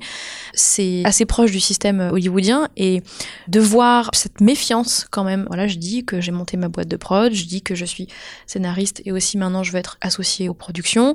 Je le ressens, je ressens une vraie méfiance de la part des producteurs français et je trouve que la brutalité elle est plutôt ici de se dire ah là là mais non je ne fais pas de traitement ça ne sert à rien des choses où je me dis ah il y a tellement de choses à changer ici Et tu penses que tu aurais pas la même brutalité aux États-Unis? À situation équivalente, c'est-à-dire tu arrives aux États-Unis en disant j'ai monté ma boîte de prod, j'ai X années d'expérience. Tu penses qu'il y aurait une ouverture beaucoup plus grande? Je pense que là-bas, c'est même pas une question. En fait, tous les scénaristes quasiment ont boîte. Ils sont tous exécutifs producers. Alors oui, j'arriverai pas showrunner. C'est pas parce que j'ai co-créé une série en France et que j'ai eu cette fonction un peu showrunner en France. Il n'y a pas eu une validation d'acquis euh, pour les États-Unis. Si je me faisais engager dans une série américaine, je serais probablement peut-être pas staff writer, mais mid-level, ce qui m'irait euh, très bien. Mais je pense que là-bas, c'est pas du tout une question. En fait, les scénaristes sont quasiment tous euh, EP, executive producer, et il n'y a pas de problème, il n'y a pas de méfiance. Steven Canal a fait UCLA, donc c'est un peu une des légendes que les profs hein, utilisent. Le pilote de pause était son projet de... Lui, il a fait le MFA, donc je pense que c'était son projet de graduation. Ouais. C'est Ryan Murphy qui a pick up son projet. Il était co-créateur, mais pas showrunner. Alors c'est des distinctions un peu subtiles, mais donc il était co-créateur quand même de la série puisque c'était son pilote. Hein, on va pas. Et puis c'est un sujet qu'il connaissait bien. C'était vraiment quelque chose de très particulier. Par contre, évidemment, Ryan Murphy, euh, showrunner tout puissant, euh, 15 shows en même temps, euh, voilà, à la télé américaine, est devenu le producteur et le showrunner, mais Steven Canal est devenu showrunner, je crois, en saison 2 ou 3, voilà. Après, c'est logique, enfin, il avait, je sais pas, 27, 28 ans, euh, tu sors de l'école, c'est même ne pas rendre service, et je pense que ça, c'est un biais, alors, je vais pas trop casser du sucre sur le dos de la France, mais On voit en France des formations showrunner. Presque pour moi, il y a une, quelque chose d'incongru même dans le label. On ne forme pas à l'école à être showrunner, puisque par définition, être showrunner, c'est pouvoir être, après euh, une expérience de 10 ou 15 ans de télé peut-être, c'est quelqu'un qui doit être un manager ou une manageuse et qui doit avoir une certaine aisance dans cet exercice-là, à diriger 10, 15 personnes. Donc, être showrunner tout de suite, je pense que c'est même tirer une balle dans le pied. Et à Hollywood, ça s'est passé là récemment. Il y a eu plusieurs shows comme ça euh, qui ont été pick-up sur Dollface et tout ça, où ça s'est extrêmement mal passé. C'est-à-dire qu'il y a des jeunes créatrices ou créateurs dont on prend le pilote parce qu'il est séduisant, parce qu'un comédien se dit Ah, c'est génial, un producteur on les catapulte à la tête de ces séries-là, et c'est des gens qui ne savent pas diriger 10 ou 15 personnes. Enfin, showrunner, c'est quand même un métier où il faut être réalisateur, monteur, producteur, il faut avoir des notions de tout, en fait. C'est pas juste, je suis le chef scénariste et j'ai le pouvoir, qui est un peu l'abus de langage qu'on pourrait avoir en France. Et pas tous les scénaristes veulent être showrunner, parce que aux États-Unis, enfin, je veux dire, on peut être staff writer ou travailler dans une room et travailler comme scénariste toute sa vie et n'avoir jamais un projet original qui passe. Et ça, c'est peut-être aussi... Euh, un inconvénient. C'est-à-dire qu'en France, moi j'ai quand même l'impression que c'est plus accessible. On peut avoir des projets personnels qui sont produits. Euh, bon, alors en effet, on n'est pas showrunner, on peut être catapulté c'est le cas. Mais il y a quand même cette possibilité-là. J'ai l'impression aussi que, comme ils s'appellent les gatekeepers, sont pas aussi. Euh, enfin, je veux dire, en France, si on est scénariste émergent et qu'on veut pitcher un projet à un producteur, on peut aller dans un festival, il y a des moyens de se faire lire. Alors que là-bas, voilà, il faut vraiment avoir écrit des pilotes, etc., avoir un agent pour présenter, parce qu'on ne peut pas envoyer un mail avec euh, une pièce jointe euh, légalement, on n'a pas le droit de faire ça. Sinon, euh, ils disent on n'a rien lu, euh, voilà, attention. c'est même pire que ça, c'est-à-dire qu'on ne peut pas exister dans ce métier là-bas sans agent ou manager, donc avec des petites euh, subtilités entre les deux. Mais c'est pire que ça, c'est-à-dire qu'un agent ou un manager, c'est lui qui doit vous choisir. On peut même pas solliciter un agent ou un manager. Alors il y a encore une fois, mais c'est en ça que servent les concours et tout. C'est-à-dire que vraiment, il y a quand même cette notion. Les portes d'entrée sont très très compliquées à défoncer côté américain, ça c'est une énorme chance qu'on a en France. C'est qu'effectivement, comme tu le dis, on a des raccourcis. Aujourd'hui, euh, tu fais la FEMIS, tu fais le CEA, tu pitches ton projet on l'a vu, là récemment, on l'a vu beaucoup de gens, bon bah voilà, leur projet est produit presque l'année suivante de la sortie de l'école. On a des aides à l'écriture aussi qui n'existent pas, enfin c'est important de Oui, non, il y a quand même des choses bien en France. Hein. Bah Mais l'industrie est aussi beaucoup plus petite euh, en France. C'est possible, en sortant d'une école, de travailler sur un prime euh, TF1, euh, de faire une série, qu'elle soit produite. C'est plus envisageable qu'aux États-Unis où c'est très hiérarchisé. Moi j'avais une question à vous poser, un peu tous les quatre, qui est la qualité de retour de lecture que vous vous avez en France, aux États-Unis. C'est vrai que parfois on a l'impression qu'en France, parfois des gens sont à des postes, euh, mais en fait ils ont fait Sciences Po, ils ont fait HEC, enfin ils ont aucune espèce de formation profondément cinématographique. Et en allant beaucoup plus avant William Goldman, les gens qui ont créé les studios, c'était des saltimbanques, c'est-à-dire des gens qui étaient capables de faire du cirque. Enfin, il faut produire du divertissement là tout de suite. Comment on fait? Et c'est pas un jugement de qualité. Est-ce que vous pourriez nous parler de votre euh, ressenti par rapport à vous êtes fait lire et vous êtes dire ah ben voilà quelqu'un qui sait de quoi je parle, qui me dit des choses que je peux comprendre? Moi, je sais pour conclure, ça a pu m'arriver après de défendre des scénarios auprès de la chaîne et mon travail parfois c'était que la chaîne me dise quelque chose qui est compréhensible, qui peut produire du travail, que je peux retourner voir le scénariste et lui dire voilà ce qu'on te demandait, pas quelque chose en l'air, un peu intellectuel, mais pas concret. Je crois qu'en fait, il n'y a pas de règle. C'est-à-dire que ça serait absurde de dire les Américains sont formés, ils font des retours bien meilleurs que les Français. Mais je pense qu'il faut trouver les gens avec qui on a envie de collaborer. Moi, ça fait euh, 4 ans avec Juliette Salle qu'on travaille avec Oecourt, euh, Caroline Benjo, Carole Scotta et Barbara Letellier, et elles ont été formées aussi, elles, quelque part, parce qu'elles font aussi de la série. Elles ont un petit euh, module de leur programme qui est dans le, la technicité du scénario, et elles font des excellents retours. On a une collaboration qui est très très bonne. Clément Miseret, avec qui on a bossé sur les Belles et Sébastien, il avait ce logiciel américain, enfin américain, structurel entre guillemets, qui n'était pas juste à l'emporte-pièce. Et il y a d'autres producteurs avec qui on a travaillé où ça s'est pas bien passé. Je pense pas qu'il y ait de règles à se dire tous les producteurs français savent pas lire et tous les producteurs américains. Parce que à l'inverse, moi j'ai des échos parce que j'ai, il se trouve que je suis très ami avec la scénariste de Vice Versa qui s'appelle Meg Le Fauve. Elle me raconte les retours qu'elle a. Alors en plus c'est différent aux États-Unis parce que sur le long métrage, il y a un duo qui se crée qui est beaucoup plus fort qu'en France, qui est le duo scénariste producteurs. C'est-à-dire que souvent, ils développent ensemble et après, ils vont essayer de trouver de l'argent ou ils vont essayer de trouver un studio et une fois que le studio Greenlight, c'est parti.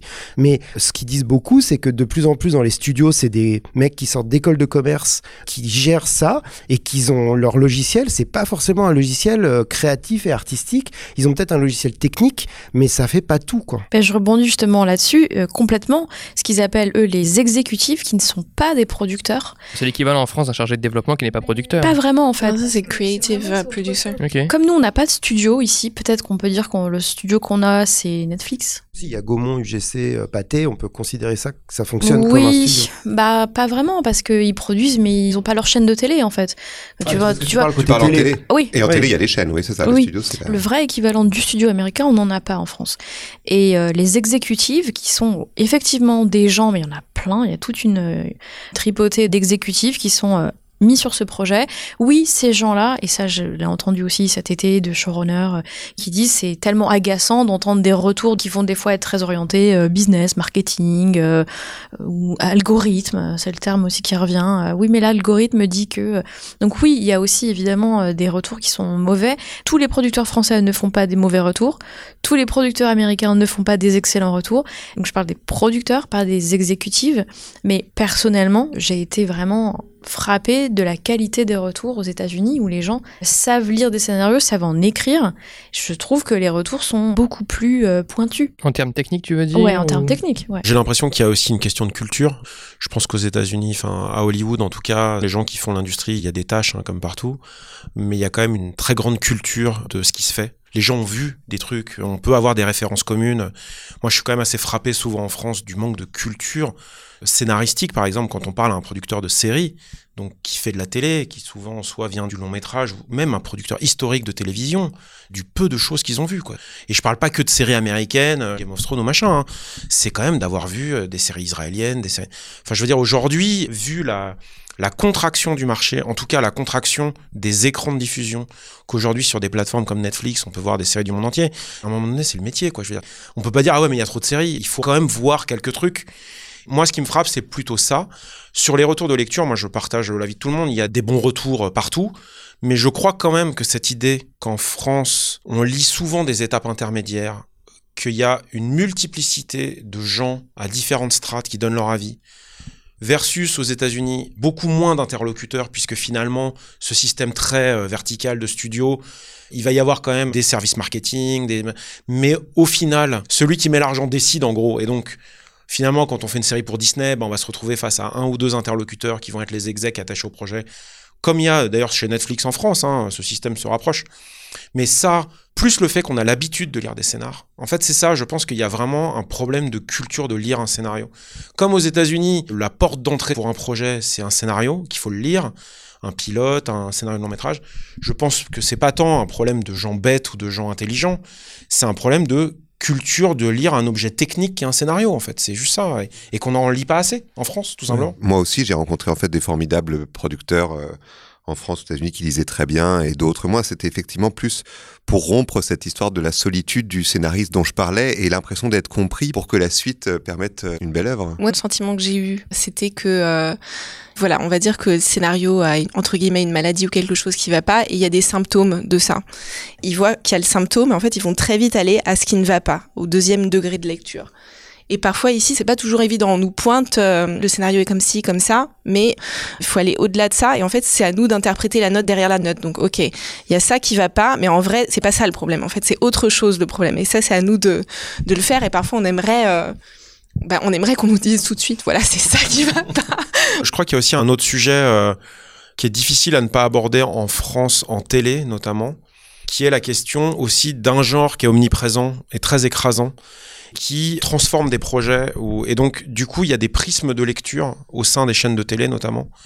Donc moi, je serais peut-être un peu moins euh, sévère avec les producteurs, qui je trouve quand même malgré tout, de toute façon, là, il y a une génération de producteurs euh, qui a émergé et qui ont vu les mêmes trucs que nous, qui ont envie de faire les mêmes trucs que nous. C'est pas du jeunisme, hein, mais euh, il y a un moment donné, cette culture collective, on l'a tous. Je pense que l'omniprésence du polar en France, par exemple, est un des symptômes aussi qui fait que c'est compliqué de venir. Alors ça évolue doucement, mais il y a un certain nombre de prismes dans les chaînes de télé euh, classiques, mais même finalement chez les streamers côté français. C'est-à-dire qu'aujourd'hui, On a réduit à l'extrême les tranches de public à des âges très donnés, à euh, des genres très donnés. Et donc, c'est vrai qu'aujourd'hui, c'est compliqué d'avoir des projets originaux et qu'ils soient lus à l'aune de ce qu'ils sont, de ce qu'ils peuvent raconter, parce qu'ils sont lus à travers des prismes déjà biaisés. Quand on voit le nombre de projets qui sont euh, du drama classique ou du mélo, sur lesquels les chaînes de télé veulent rajouter un meurtre et qui du coup dénaturent et transforment le projet. Et l'argument, hein, il est, c'est un argument massu. C'est pas les gens aiment les meurtres c'est ah ouais mais sinon on ne va pas s'y intéresser. Parce qu'il n'y a pas cette espèce de schéma du who done it donc de euh, trouver euh, le meurtrier qui vient écraser le sujet initial de ce que c'était. Est-ce que je peux replacer les choses dans leur contexte? J'ai fait 10 ans de télé avant de faire du cinéma. Et quand même il faut se rappeler qu'il y a 15 ans la série télé était en 90 minutes les épisodes de séries télé, c'était un long métrage. C'était il y a 15 ans, c'était pas il y a 30 ans, c'était pas William Goldman dans les années 50. On était il y a 15 ans, donc ce que dit Pierre Goldman est un peu moins récent, plus récent que les années 50, je me permets de le que dit Pierre Gilles, euh, et qui est très vrai certes, mais parce qu'on en sort à peine, quoi. Ça fait même pas 15 ans qu'on est sur du 52 minutes, qui change quand même complètement la donne d'une saison, de... donc les choses évoluent, mais peut-être elles évoluent pas assez vite parce que les États-Unis viennent de beaucoup plus loin. Après, il y a quand même quelque chose de très symptomatique en France, je trouve, où les chaînes pensent connaître leur public. Non, mais ça, ça ne plaira pas. puis on nous sort des arguments de la ménagère, euh, compagnie. Et en France, je trouve qu'il y a aussi pas trop le droit à l'erreur. C'est-à-dire que s'il y a une tentative de genre et que ça ne fonctionne pas en audience, alors ça, c'est fini, quoi on peut plus en faire. Et vice versa. Voilà, alors qu'aux États-Unis, peut-être aussi, certainement, parce que le marché est plus grand, qu'ils ont beaucoup plus de guichets, il peut y avoir un accident industriel euh, sur du, je sais pas, du young adult par exemple. Bon, ça va pas donner envie à toutes les chaînes de télé. Ah, on arrête ça, ça marche pas. Parce que oui, l'échelle de l'audience est beaucoup plus large qu'en France, mais c'est assez euh, symptomatique en France de, il y a une tentative de quelque chose, des personnages plus jeunes ou du genre un peu différent. Ça marche pas, hop, c'est fini et on revient au bon pôle l'art classique. Euh. Mais Baptiste, moi j'ai l'impression que ton podcast, il faut qu'il soit bicolore parce qu'à chaque fois qu'on parle de télé ou de cinéma, c'est tellement deux choses. J'ai l'impression en vous entendant et en nous entendant que c'est tellement différent. Par exemple, ce que tu dis là, dans le cinéma français, c'est pas tout à fait les mêmes règles. On a beau essayer des choses qui marchent ou qui marchent pas, la comédie restera toujours euh, le maître étalon. C'est incroyable euh, à quel point il faut distinguer en permanence cinéma de télévision. Pour reprendre des exemples plus locaux, parce qu'on parle beaucoup d'Hollywood et tout ça, et c'est le sujet du podcast, mais c'est vrai que quand on voit la richesse de, alors je vais parler télé hein, plutôt, mais la richesse de la télé israélienne, par exemple, qui est un tout petit pays. Enfin, je veux dire, c'est une industrie. Les budgets des séries sont, je pense, un quart de celle des séries françaises. Il y a bien un autre problème que simplement la taille de l'industrie, simplement les budgets et simplement le nombre de guichets. C'est que je pense qu'il y a des problèmes culturels aussi problème, c'est déjà un mot teinté, mais il y a des raisons culturelles en fait. La télé euh, vraiment est à l'image d'un peuple. Moi, je trouve que ce qu'on peut voir à la télé, finalement, moi, je trouve reflète beaucoup la société. Alors pas assez en France, clairement, mais si ça ne le reflète pas assez, parce qu'on n'a pas parlé de l'affirmative action et qui est un autre sujet, mais qui est un sujet extrêmement important à Hollywood, et c'est au cœur en ce moment d'Hollywood, donc je pense que c'est difficile de pas en parler sur cette idée de la représentativité, de qui sont les personnes, et notamment dès l'écriture, qui sont les personnes légitimes pour raconter telle ou telle histoire. L'intersectionnalisme versus l'universalisme en France. Exactement. Alors l'universalisme qui est une assimilation en fait, qui est vraiment intégration versus assimilation, où finalement on se dit que tout doit être fondu dans une forme de euh, grand pacte républicain en France, mais qui invisibilise tout. Là où aux États-Unis émergent aujourd'hui des voix des euh, créations, des œuvres uniquement par euh, volonté politique. On peut en débattre, hein, de... mais ça veut dire quand même que ça amène un pluralisme dans la création que nous n'avons pas en France. Ça change. Ça change, mais je vois encore les réticences Aujourd'hui, il y a un seul sujet qu'on peut évoquer, entre guillemets, c'est la parité homme-femme. En France, c'est un des trucs qui aujourd'hui est un peu audible dans euh, les rémunérations. Et encore, quand on voit la part de réalisatrices femmes en cinéma et en télé, euh, on peut se poser les questions. Mais voilà, c'est aujourd'hui quasiment le seul sujet qu'on peut évoquer. il peut être débattu sans grosse polémique derrière. C'est ça. Mais quand tu vois le degré de prosélytisme, mais dans le bon sens du terme, hein, moi je trouve aux États-Unis pour dire il y a des choses qu'on ne peut plus faire, des séries qu'on ne peut plus écrire à la place des gens qu'on essaye de représenter, évidemment principalement des minorités, encore une fois quelles qu'elles soient. Je pense que ça aussi, ça participe quand même de la variété et de la richesse collective des œuvres audiovisuelles, qu'elles soient télé ou ciné. J'ai l'impression qu'en ciné, c'est moins le problème en France, parce qu'on a historiquement ça, cette culture, soit de la coproduction, soit en tout cas de faire émerger des voix. Euh, c'est paradoxal, hein, mais de se dire que presque il y a moins de risques au cinéma parce qu'il y a des guichets comme l'avance sur Enfin, il y a des guichets déjà qui détectent des voix un peu différentes. Mais c'est vrai qu'en télé, au secours, quoi. Et la remarque que tu voulais me faire qui était intéressante, tu me parlais l'autre fois, c'est affirmative action versus en France, le terme qu'on emploie. Tu peux développer un peu Oui, non, mais en fait, il y a déjà un conflit sémantique. Aux États-Unis, on parle d'affirmative action. En France, on parle de discrimination positive. Et déjà, moi, ce terme de discrimination positive, c'est un oxymore, quoi. C'est-à-dire qu'on peut pas dire que de la discrimination qui est quelque chose qui est extrêmement péjoratif, on peut pas transformer ça en quelque chose de positif. L'affirmative action, tout d'un coup, ça a une autre teinte, même euh, philosophique, dans ce que ça raconte et dans ce qu'on cherche à faire. Ça va même aux États-Unis jusqu'à un débat sur les voix de doublage des dessins animés. Et c'est intéressant de se dire les voix de doublage de personnages non humains, par exemple. Pourquoi c'est à 90% des blancs qui ont les boulots? Et donc, c'est vraiment d'aller chercher, et on parle forcément de racisme systémique, hein, à tous les endroits de cette industrie qui se veut la plus euh, pluraliste. Euh, la fiction au sens large est politique et qu'en France, ça ne peut se briser que par combat politique. Et accès à la formation aussi, parce qu'aux États-Unis, ils ont créé des nouvelles euh, fellowships et puis des programmes euh, en lien avec la diversité, etc. Mais c'est aussi parce que les universités sont tellement chères et l'accès à l'écriture de scénarios est tellement cher. On a tous fait le Professional Program in Screenwriting et pas le MFA, pour une raison aussi, je pense, parce que le MFA, ça dure trois ans, c'est excessivement cher. Enfin, si on n'a pas une bourse ou autre chose, c'est difficile. Donc forcément, c'est un certain type d'étudiants qui suivent ces formations-là. Donc les fellowships sont euh, essentiels parce que voilà, n'importe qui peut mm. candidater, on envoie son scénario et c'est ça.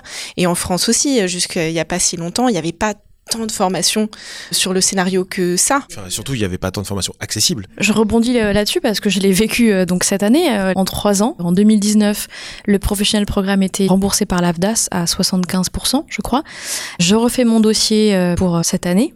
1er janvier 2022, l'AFDAS me dit que ce n'est pas pris en compte c'est la seule formation et justement de l'avoir fait en 2019, il y avait plein d'amis scénaristes qui commençaient à m'en parler en me disant "Ah mais c'est super ce que tu as fait, tu peux m'en parler?" Alors moi j'en parlais, ben ouais, c'est super. En 10 mois, deux scénarios, c'est super, l'AFDAS finance et en fait, l'AFDAS ne prend plus en charge. Donc tous les scénaristes que je connais qui étaient intéressés et qui se disent "Ah ouais, non, peut-être pas quand même." Parce que si c'est pas du tout remboursé par l'AFDA, je vais pas y aller. C'était la seule formation. On parle pas d'une obscure euh, formation au fin fond de la Roumanie. J'ai rien contre la Roumanie, mais on parle de UCLA, on parle de Los Angeles, où on rencontre même des VIP, des guest speakers qui viennent faire des cours, qui sont euh, vraiment des gens dans l'industrie. Cette formation n'est plus prise en charge. Je trouve que c'est scandaleux si l'AFDAS nous écoute, tant mieux.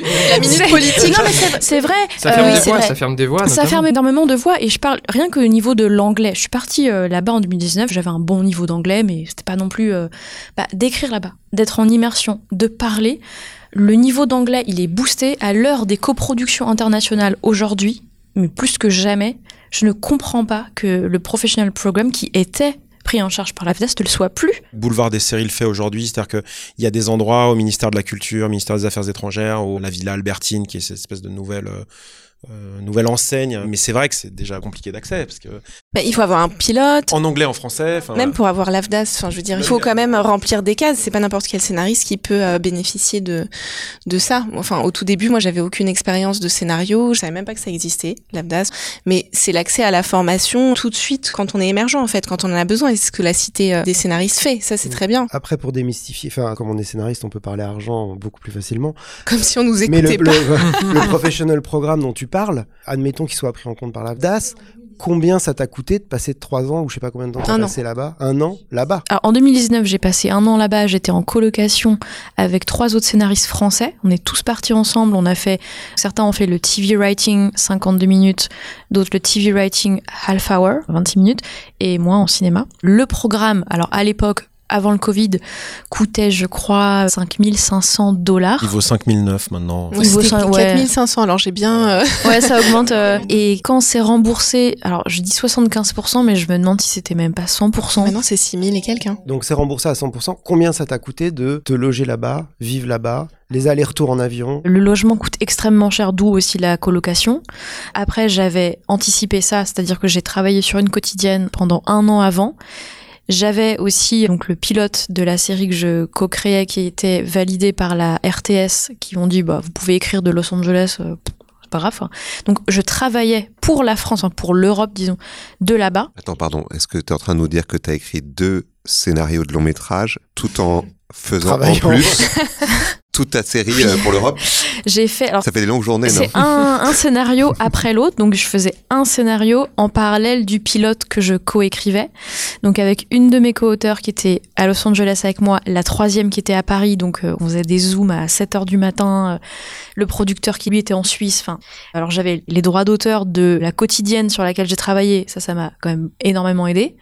Plus le travail que je faisais. Et là, quand je suis retournée cet été, j'ai travaillé pour la France en parallèle de la formation que je Ce que faisais. tu nous démontres, c'est que c'est pas pour les entrants. C'est-à-dire qu'il faut avoir une expérience et être suffisamment quand même posé pour pouvoir se permettre d'aller, c'est un complément d'expérience quelque part. C'était une question moi, que je voulais vous poser parce que c'est souvent quelque chose que je dis aux gens qui fantasment Hollywood, c'est de dire n'y allez pas sans rien. Soit allez-y pour faire une formation ou allez-y parce que vous avez signé un projet là-bas, mais y. Effectivement, il y a deux choses. C'est que moi, j'ai le sentiment d'y être allé, je vais pas dire trop tard, mais voilà, j'écrivais depuis dix ans, donc c'était une expérience et une épiphanie euh, créative et formidable, et j'ai fait des rencontres merveilleuses. Mais je pense que l'industrie est quand même encore, malgré tout, structurée sur une logique de rentrer à la vingtaine dans l'industrie et de monter les échelons en étant assistant, en bossant là-bas et tout. Donc moi, à l'inverse, je conseillerais à des gens très jeunes d'y aller, mais presque comme une expérience de, plutôt que d'aller faire du fruit picking en Australie, euh, va bosser comme assistant dans un studio. Alors certes, c'est euh, manger de la vache enragée et tout, mais ou effectivement d'y aller avec un projet voilà beaucoup plus avancé, d'y aller en écrivant anglais couramment et d'y aller ben dans la perspective de nouer des liens euh, comme toi, c'est-à-dire d'être déjà à un endroit où tu peux discuter avec des execs, que tu es capable de mener un pitch en anglais face à un exec de studio avec euh, aujourd'hui euh, il y a un peu une appétence pour les projets comme ça franco-américains. Donc il y a des projets d'époque aujourd'hui euh, effectivement qui se développent euh, autour de la révolution américaine puisque les Français étaient très présents dans l'histoire, voilà, ou euh, quelque chose qui va impliquer des Américains à Paris ou des Français aux États-Unis, enfin peu importe, mais d'être un peu malin dans ce truc-là. Mais c'est vrai que je pense que c'est compliqué au milieu. Si tu veux vraiment, en tant que Français, percer à Hollywood, je crois qu'il faut y passer 15 ans, en vrai. Enfin, il faut euh, 10 ans, quoi. Mais c'est vrai que la formation, enfin, on est étudiant, donc on n'a pas de visa de travail. La question du visa, elle est fondamentale. Elle est fondamentale. Pour rester, c'est très compliqué, quoi. Donc, euh, il faut pouvoir soit ne pas travailler pendant un an, soit voir son compte en banque euh, dégringoler. Non, mais soit bosser pour la que France. travailler pour la travailler à France, distance. voilà, mais ça. alors on n'en Ouais. est pas à la même. euh, C'est-à-dire, moi par exemple, j'y suis allée euh, très tôt. Enfin, j'avais pas de travail en tant que scénariste en France. C'était ma première formation de scénario. C'était pas le cas. Je pense que c'était Ouais. plus utile parce qu'après, en rentrant, j'avais pas de réseau, j'avais que des projets en anglais, de longs métrages. en anglais, enfin c'était très difficile euh, à vendre. Donc euh, aujourd'hui, je crois beaucoup, alors j'ai peut-être tort par rapport à ce que tu dis, mais je crois beaucoup ce que je disais à Pierre-Gilles, au fantasme de tu reviens d'une expérience de formation ou d'écriture aux États-Unis, tu arrives en France, les producteurs maintenant, maintenant, mais Maintenant, à l'époque, les producteurs Ah oui, te oui. regardent en disant Oh, Ah oui. il sait écrire des Ah oui. scénarios. Une fois que vous êtes revenu en France, quel est l'impact de cette formation sur votre carrière? Est-ce que ça en a eu? Moi, c'était il y a plus longtemps, donc même personne ne savait ce que c'était UCLA. En rentrant, ça a été le désenchantement. C'est leur groupe qui a vraiment, euh, enfin le groupe là où ils sont partis à 5 de Marine parce qu'ils étaient, euh, On était quatre, ouais. vous étiez 4, ouais, c'est ça. C'est eux qui ont un peu mis le spotlight sur la formation, euh, j'ai Ouais. l'impression. En fait, ça m'a pas aidé en termes de visibilité, mais moi, ça m'a aidé énormément dans le travail parce que tout de suite après, j'ai travaillé euh, sur une série de comédies où il fallait écrire des sketchs et il fallait en pondre 10 par semaine. Et comme j'avais fait cette formation-là, bah, j'ai pu le faire. Mais ça a mis Mm. euh, un peu de temps en fait entre le moment où je suis rentrée et le moment où j'ai eu mon premier travail de scénariste. T'es parti en quelle année toi? 2012. Ah ouais. Moi, j'ai eu un semi-désenchantement. Ouais. C'est-à-dire que l'impact immédiat de la formation, c'était donc comme avec euh, ma co-auteur, on écrivait le pilote de notre série, on est rentré, on a tout de suite demandé à travailler en room. Comme nos coproducteurs étaient euh, Gaumont, ont aussi, ils sont présents à Los Angeles, ils ont une mentalité peut-être plus euh, internationale. La room, ça a été ok, alors même si tout est un peu au rabais par rapport aux États-Unis. Mais on a eu une room de quatre semaines, c'est déjà très bien. Mais ce fonctionnement de room, ce fonctionnement d'être impliqué, on supervisait l'écriture, on avait des auteurs qui se référaient à nous, on était présente après sur le choix du casting, du réalisateur, des costumes, on était sur le tournage, pas tout le temps, mais on a un peu euh, tout de suite calqué ces connaissances nouvelles américaines, donc sur la série, mais il y a quand même eu en tout cas pour ma part, un désenchantement de je pensais que ça allait quand même ouvrir plus de portes, que les producteurs français allaient être plus intéressés par ce côté euh, américain. En fait, pas forcément. Tu parles de quelle année Je parle de mon retour en 2019. Après, bon, la série hors saison, ça a été euh, trois ans de développement, donc c'est sûr que j'étais pas très disponible pour les autres projets. Mais euh, c'était ah ouais, ouais, c'est super, ah, c'est super. Et puis je disais un peu, je disais moi, j'ai réappris à écrire à UCLA. C'est-à-dire qu'un film, c'est plus jamais acte 1, acte 2, acte 3 maintenant. Ah bon? Ah non. J'ai complètement supprimé de mon logiciel mental cette façon d'écrire. J'écris avec les huit séquences, les huit tronçons, de 15 pages en 15 pages, et c'est libérateur. Mais je m'attendais à un peu plus d'intérêt de la part des producteurs français pour cette formation. Et là, bah, je vais le voir, hein, maintenant que le complément plutôt prod, d'avoir donc la casquette scénariste-productrice, bah, on verra. En tout cas, j'ai l'impression que vous répondez à une. Enfin, c'est qu'il y a beaucoup de producteurs qui disent que les scénaristes ne sont pas capables d'entendre les notes et notamment de faire Ouais. des modifications dans leur scénario. Alors, ouais. Et je pense que vous, pour en avoir Mm. discuté avec les Américains, les scénaristes américains, la question ne se pose même pas. Taking note, receiving note, c'est vraiment le truc qu'ils ont euh, au vrai. quotidien. Et j'ai j'ai l'impression que ça, c'est une force Mm. que vous amenez euh, en France. Et on a été formé à ça tout de suite, c'est-à-dire que l'écriture est devenue synonyme de entendre des retours et faire des retours aux autres aussi. Donc il fallait qu'on les entende dès le départ, ça, et qu'on les intègre. Non mais totalement. Alors moi je suis rentré cet été, je sens quand même un peu plus cette idée de curiosité chez des producteurs, y compris ceux avec qui je travaillais déjà.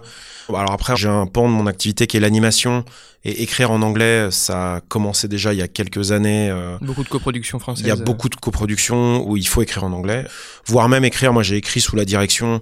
Alors, on parle pas de showrunner en animation, on parle plus de story editor, mais qui est un peu plus un directeur d'écriture. Et donc euh, des story editors anglais ou américains. Et en France, c'est déjà le cas depuis quelques années. Un peu informel, on n'est pas tant que ça à pouvoir le faire et à le faire.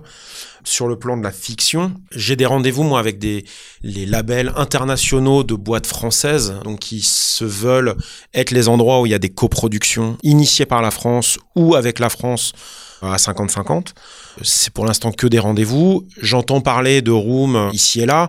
Là, il y a des projets, par exemple, initiés par soit les Israéliens, soit par les Anglais, où euh, la Room est en anglais. Mais de toute façon, c'est vrai qu'après, il y a un autre principe, c'est qu'on rentre et là, on fait plein de rencontres et c'est super.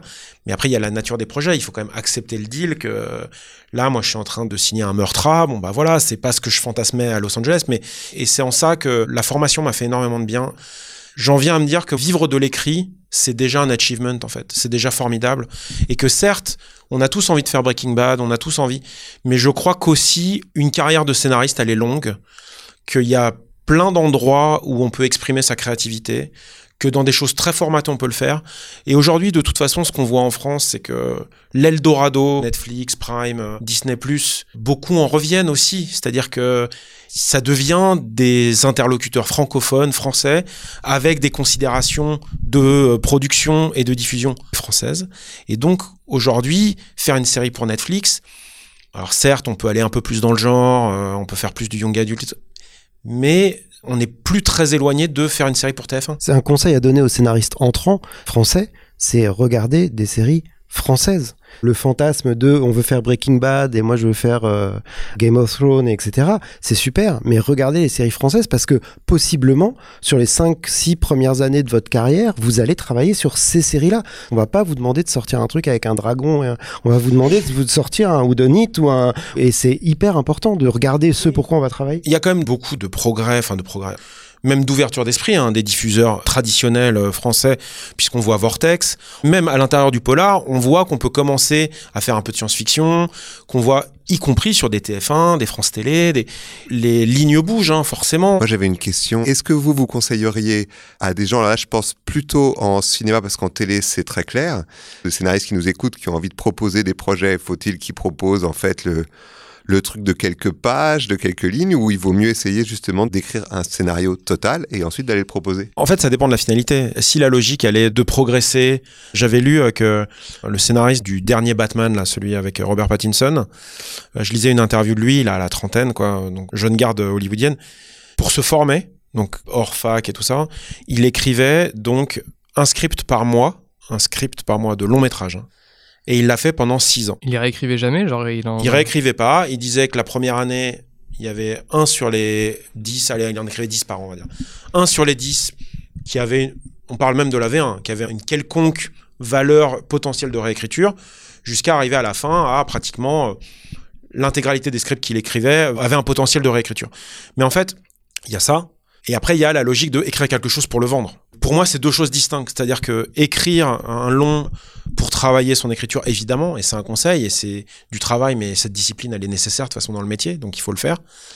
Après, pour vendre un projet, moi, je conseillerais pas ça en France, puisque, encore une fois, on l'a évoqué avec Fabien, c'est rarissime un producteur euh, qui va recevoir un script. Alors, ça évolue peut-être, hein, et ça changera certainement, mais qui lit des scénarios terminés en se disant je l'achète en l'état.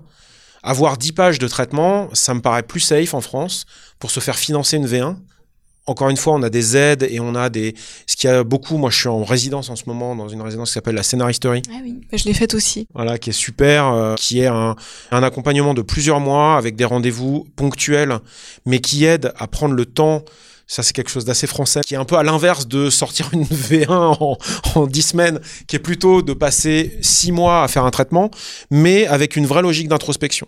Donc ça, en France, on a quand même beaucoup de résidences comme celle-là, que ce soit pour le genre, que ce soit pour... Euh, il y a deux ateliers par an, là, il y en a un sur autour des héroïnes, d'avoir un protagoniste féminin qui ne cherche pas l'amour, donc euh, test de Bechdel, qui sont des projets de résidence un peu longs. Et ouverts à tous. Et ouverts à tous, et gratuits quasiment, et qui sont vraiment les bons endroits pour explorer une histoire. Mais moi, je conseillerais pas à l'inverse, parce qu'on n'a pas de blacklist ici. On n'a pas un endroit où on peut break euh, parce que notre script, tout d'un coup, il est lu par des grands execs qui vont dire ah ça. Bah, le FAI est un peu notre blacklist, dire qu'après c'est télé, c'est pas Oui, après il y a quand même unitaire, mais c'est vrai que c'est pas cinéma. Et l'avance sur recette, c'est qu'avec un producteur, donc c'est pas. Mais sinon, il faut l'écrire et envoyer le synopsis juste. c'est ça.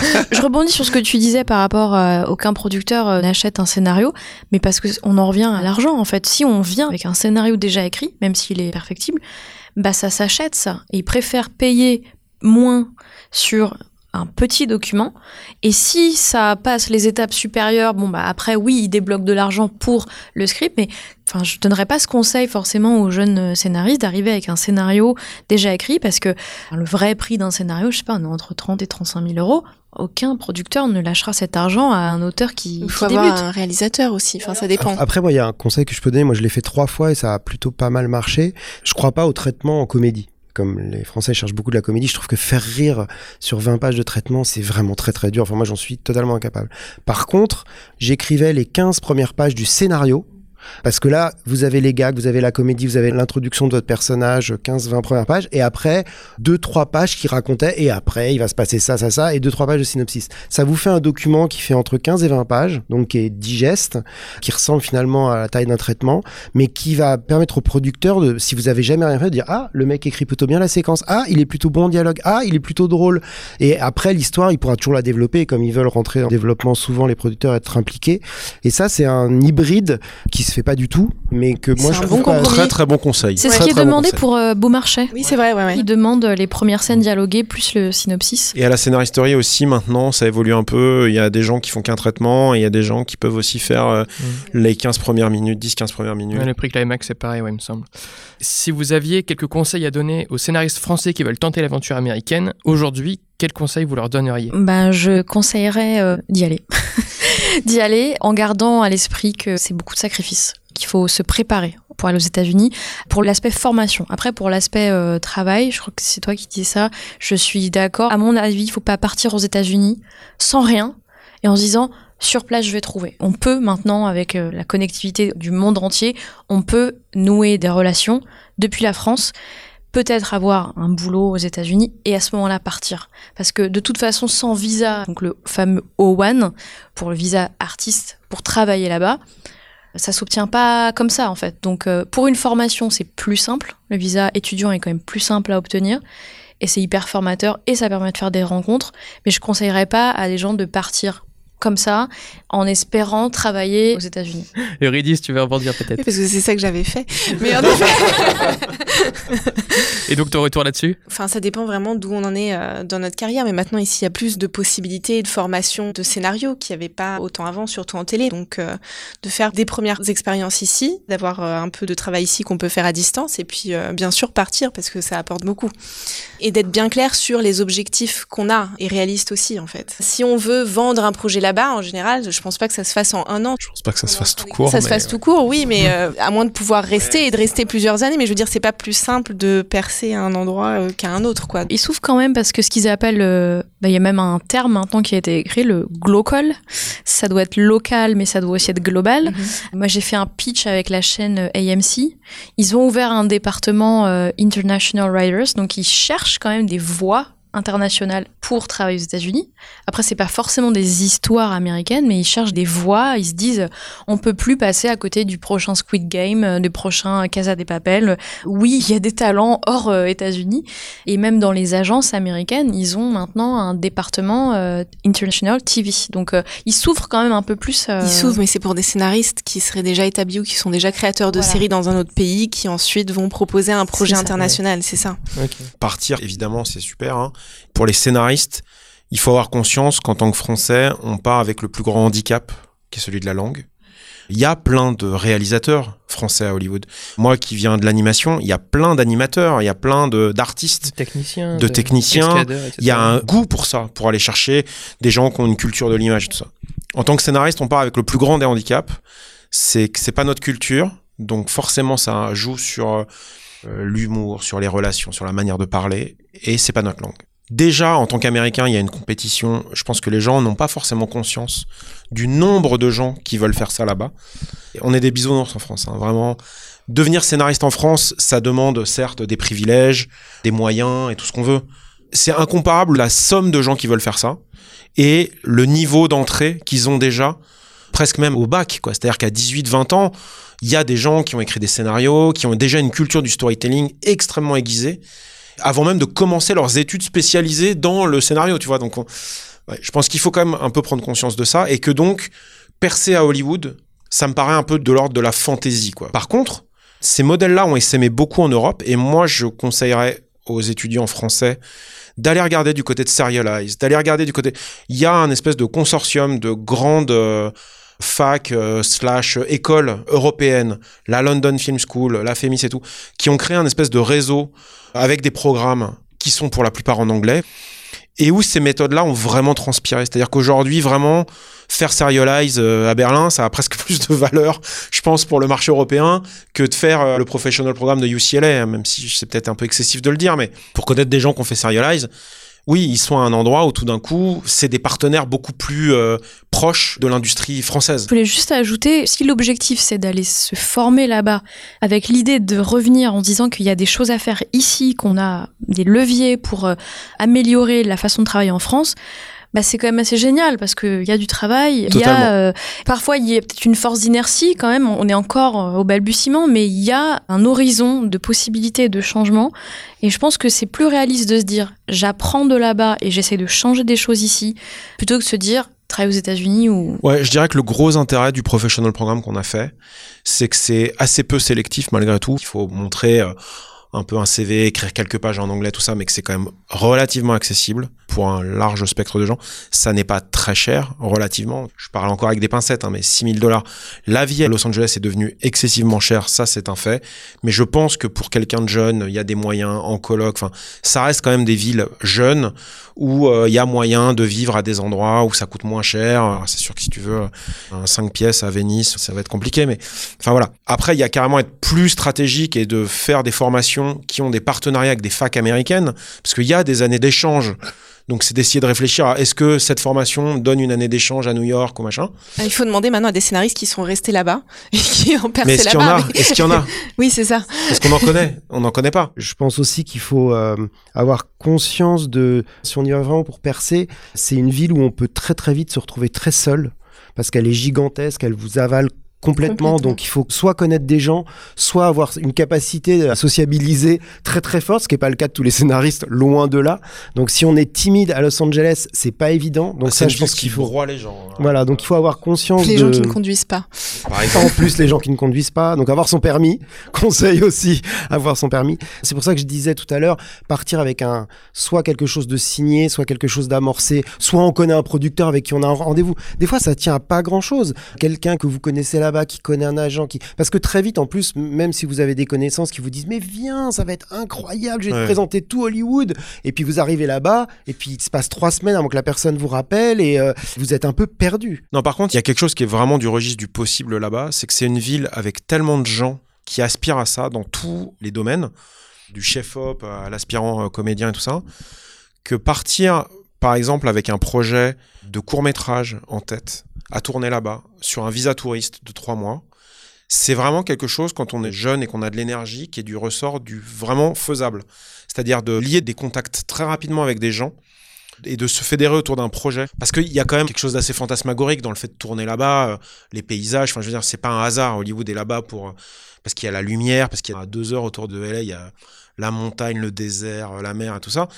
Et aujourd'hui, je pense qu'avec un support visuel, c'est presque plus facile aussi de se faire remarquer. L'écrit, je pense que vraiment, à notre endroit, c'est quand même très difficile. J'ai deux autres petits conseils. Un, vous en êtes tous les trois l'exemple. Euh, les Français qui ont été là-bas euh, ont super envie de partager leur expérience. Donc essayez de parler aussi, soit là-bas, soit en France, avant de partir avec des Français qui ont été là-bas et qui vont au moins vous éviter trois, quatre choses trap avant de partir. Et il y a un autre truc qui est moi ce que j'ai envie et ce que j'essaye de faire avec euh, Juliette Salle avec qui j'écris, c'est l'Angleterre qui est un espèce de pont vers les États-Unis qui permet d'abord euh, d'écrire en anglais, de pratiquer l'anglais, de pratiquer la, à la fois la dureté des producteurs et en même temps le côté matter of fact des producteurs, leur retour, etc. C'est quand même tout près, c'est quand même moins cher. Enfin, la vie là-bas est très chère, mais c'est à deux heures de Paris, donc on peut vite revenir, repartir. Il y a toujours un problème de visa qui est devenu très compliqué avec le Brexit, mais ça peut être un bon pas. Et moi, je connais une scénariste anglaise, s'appelle Colin Aber, qui écrit pour AMC notamment, et c'est ce qu'elle fait. Elle a commencé par l'Angleterre et maintenant elle travaille avec les États-Unis depuis Londres. Et je pense que c'est aussi un pont. Une passerelle intermédiaire. Une passerelle intermédiaire. Et en rentrant, j'étais allée justement, comme j'avais que des projets en anglais, pitcher euh, les projets euh, au London Screenwriters Festival. Je sais pas si ça existe euh, toujours. je pense que oui, ça existe toujours. Voilà, c'est où il y a du speed dating, où on peut rencontrer des producteurs, d'autres scénaristes anglophones.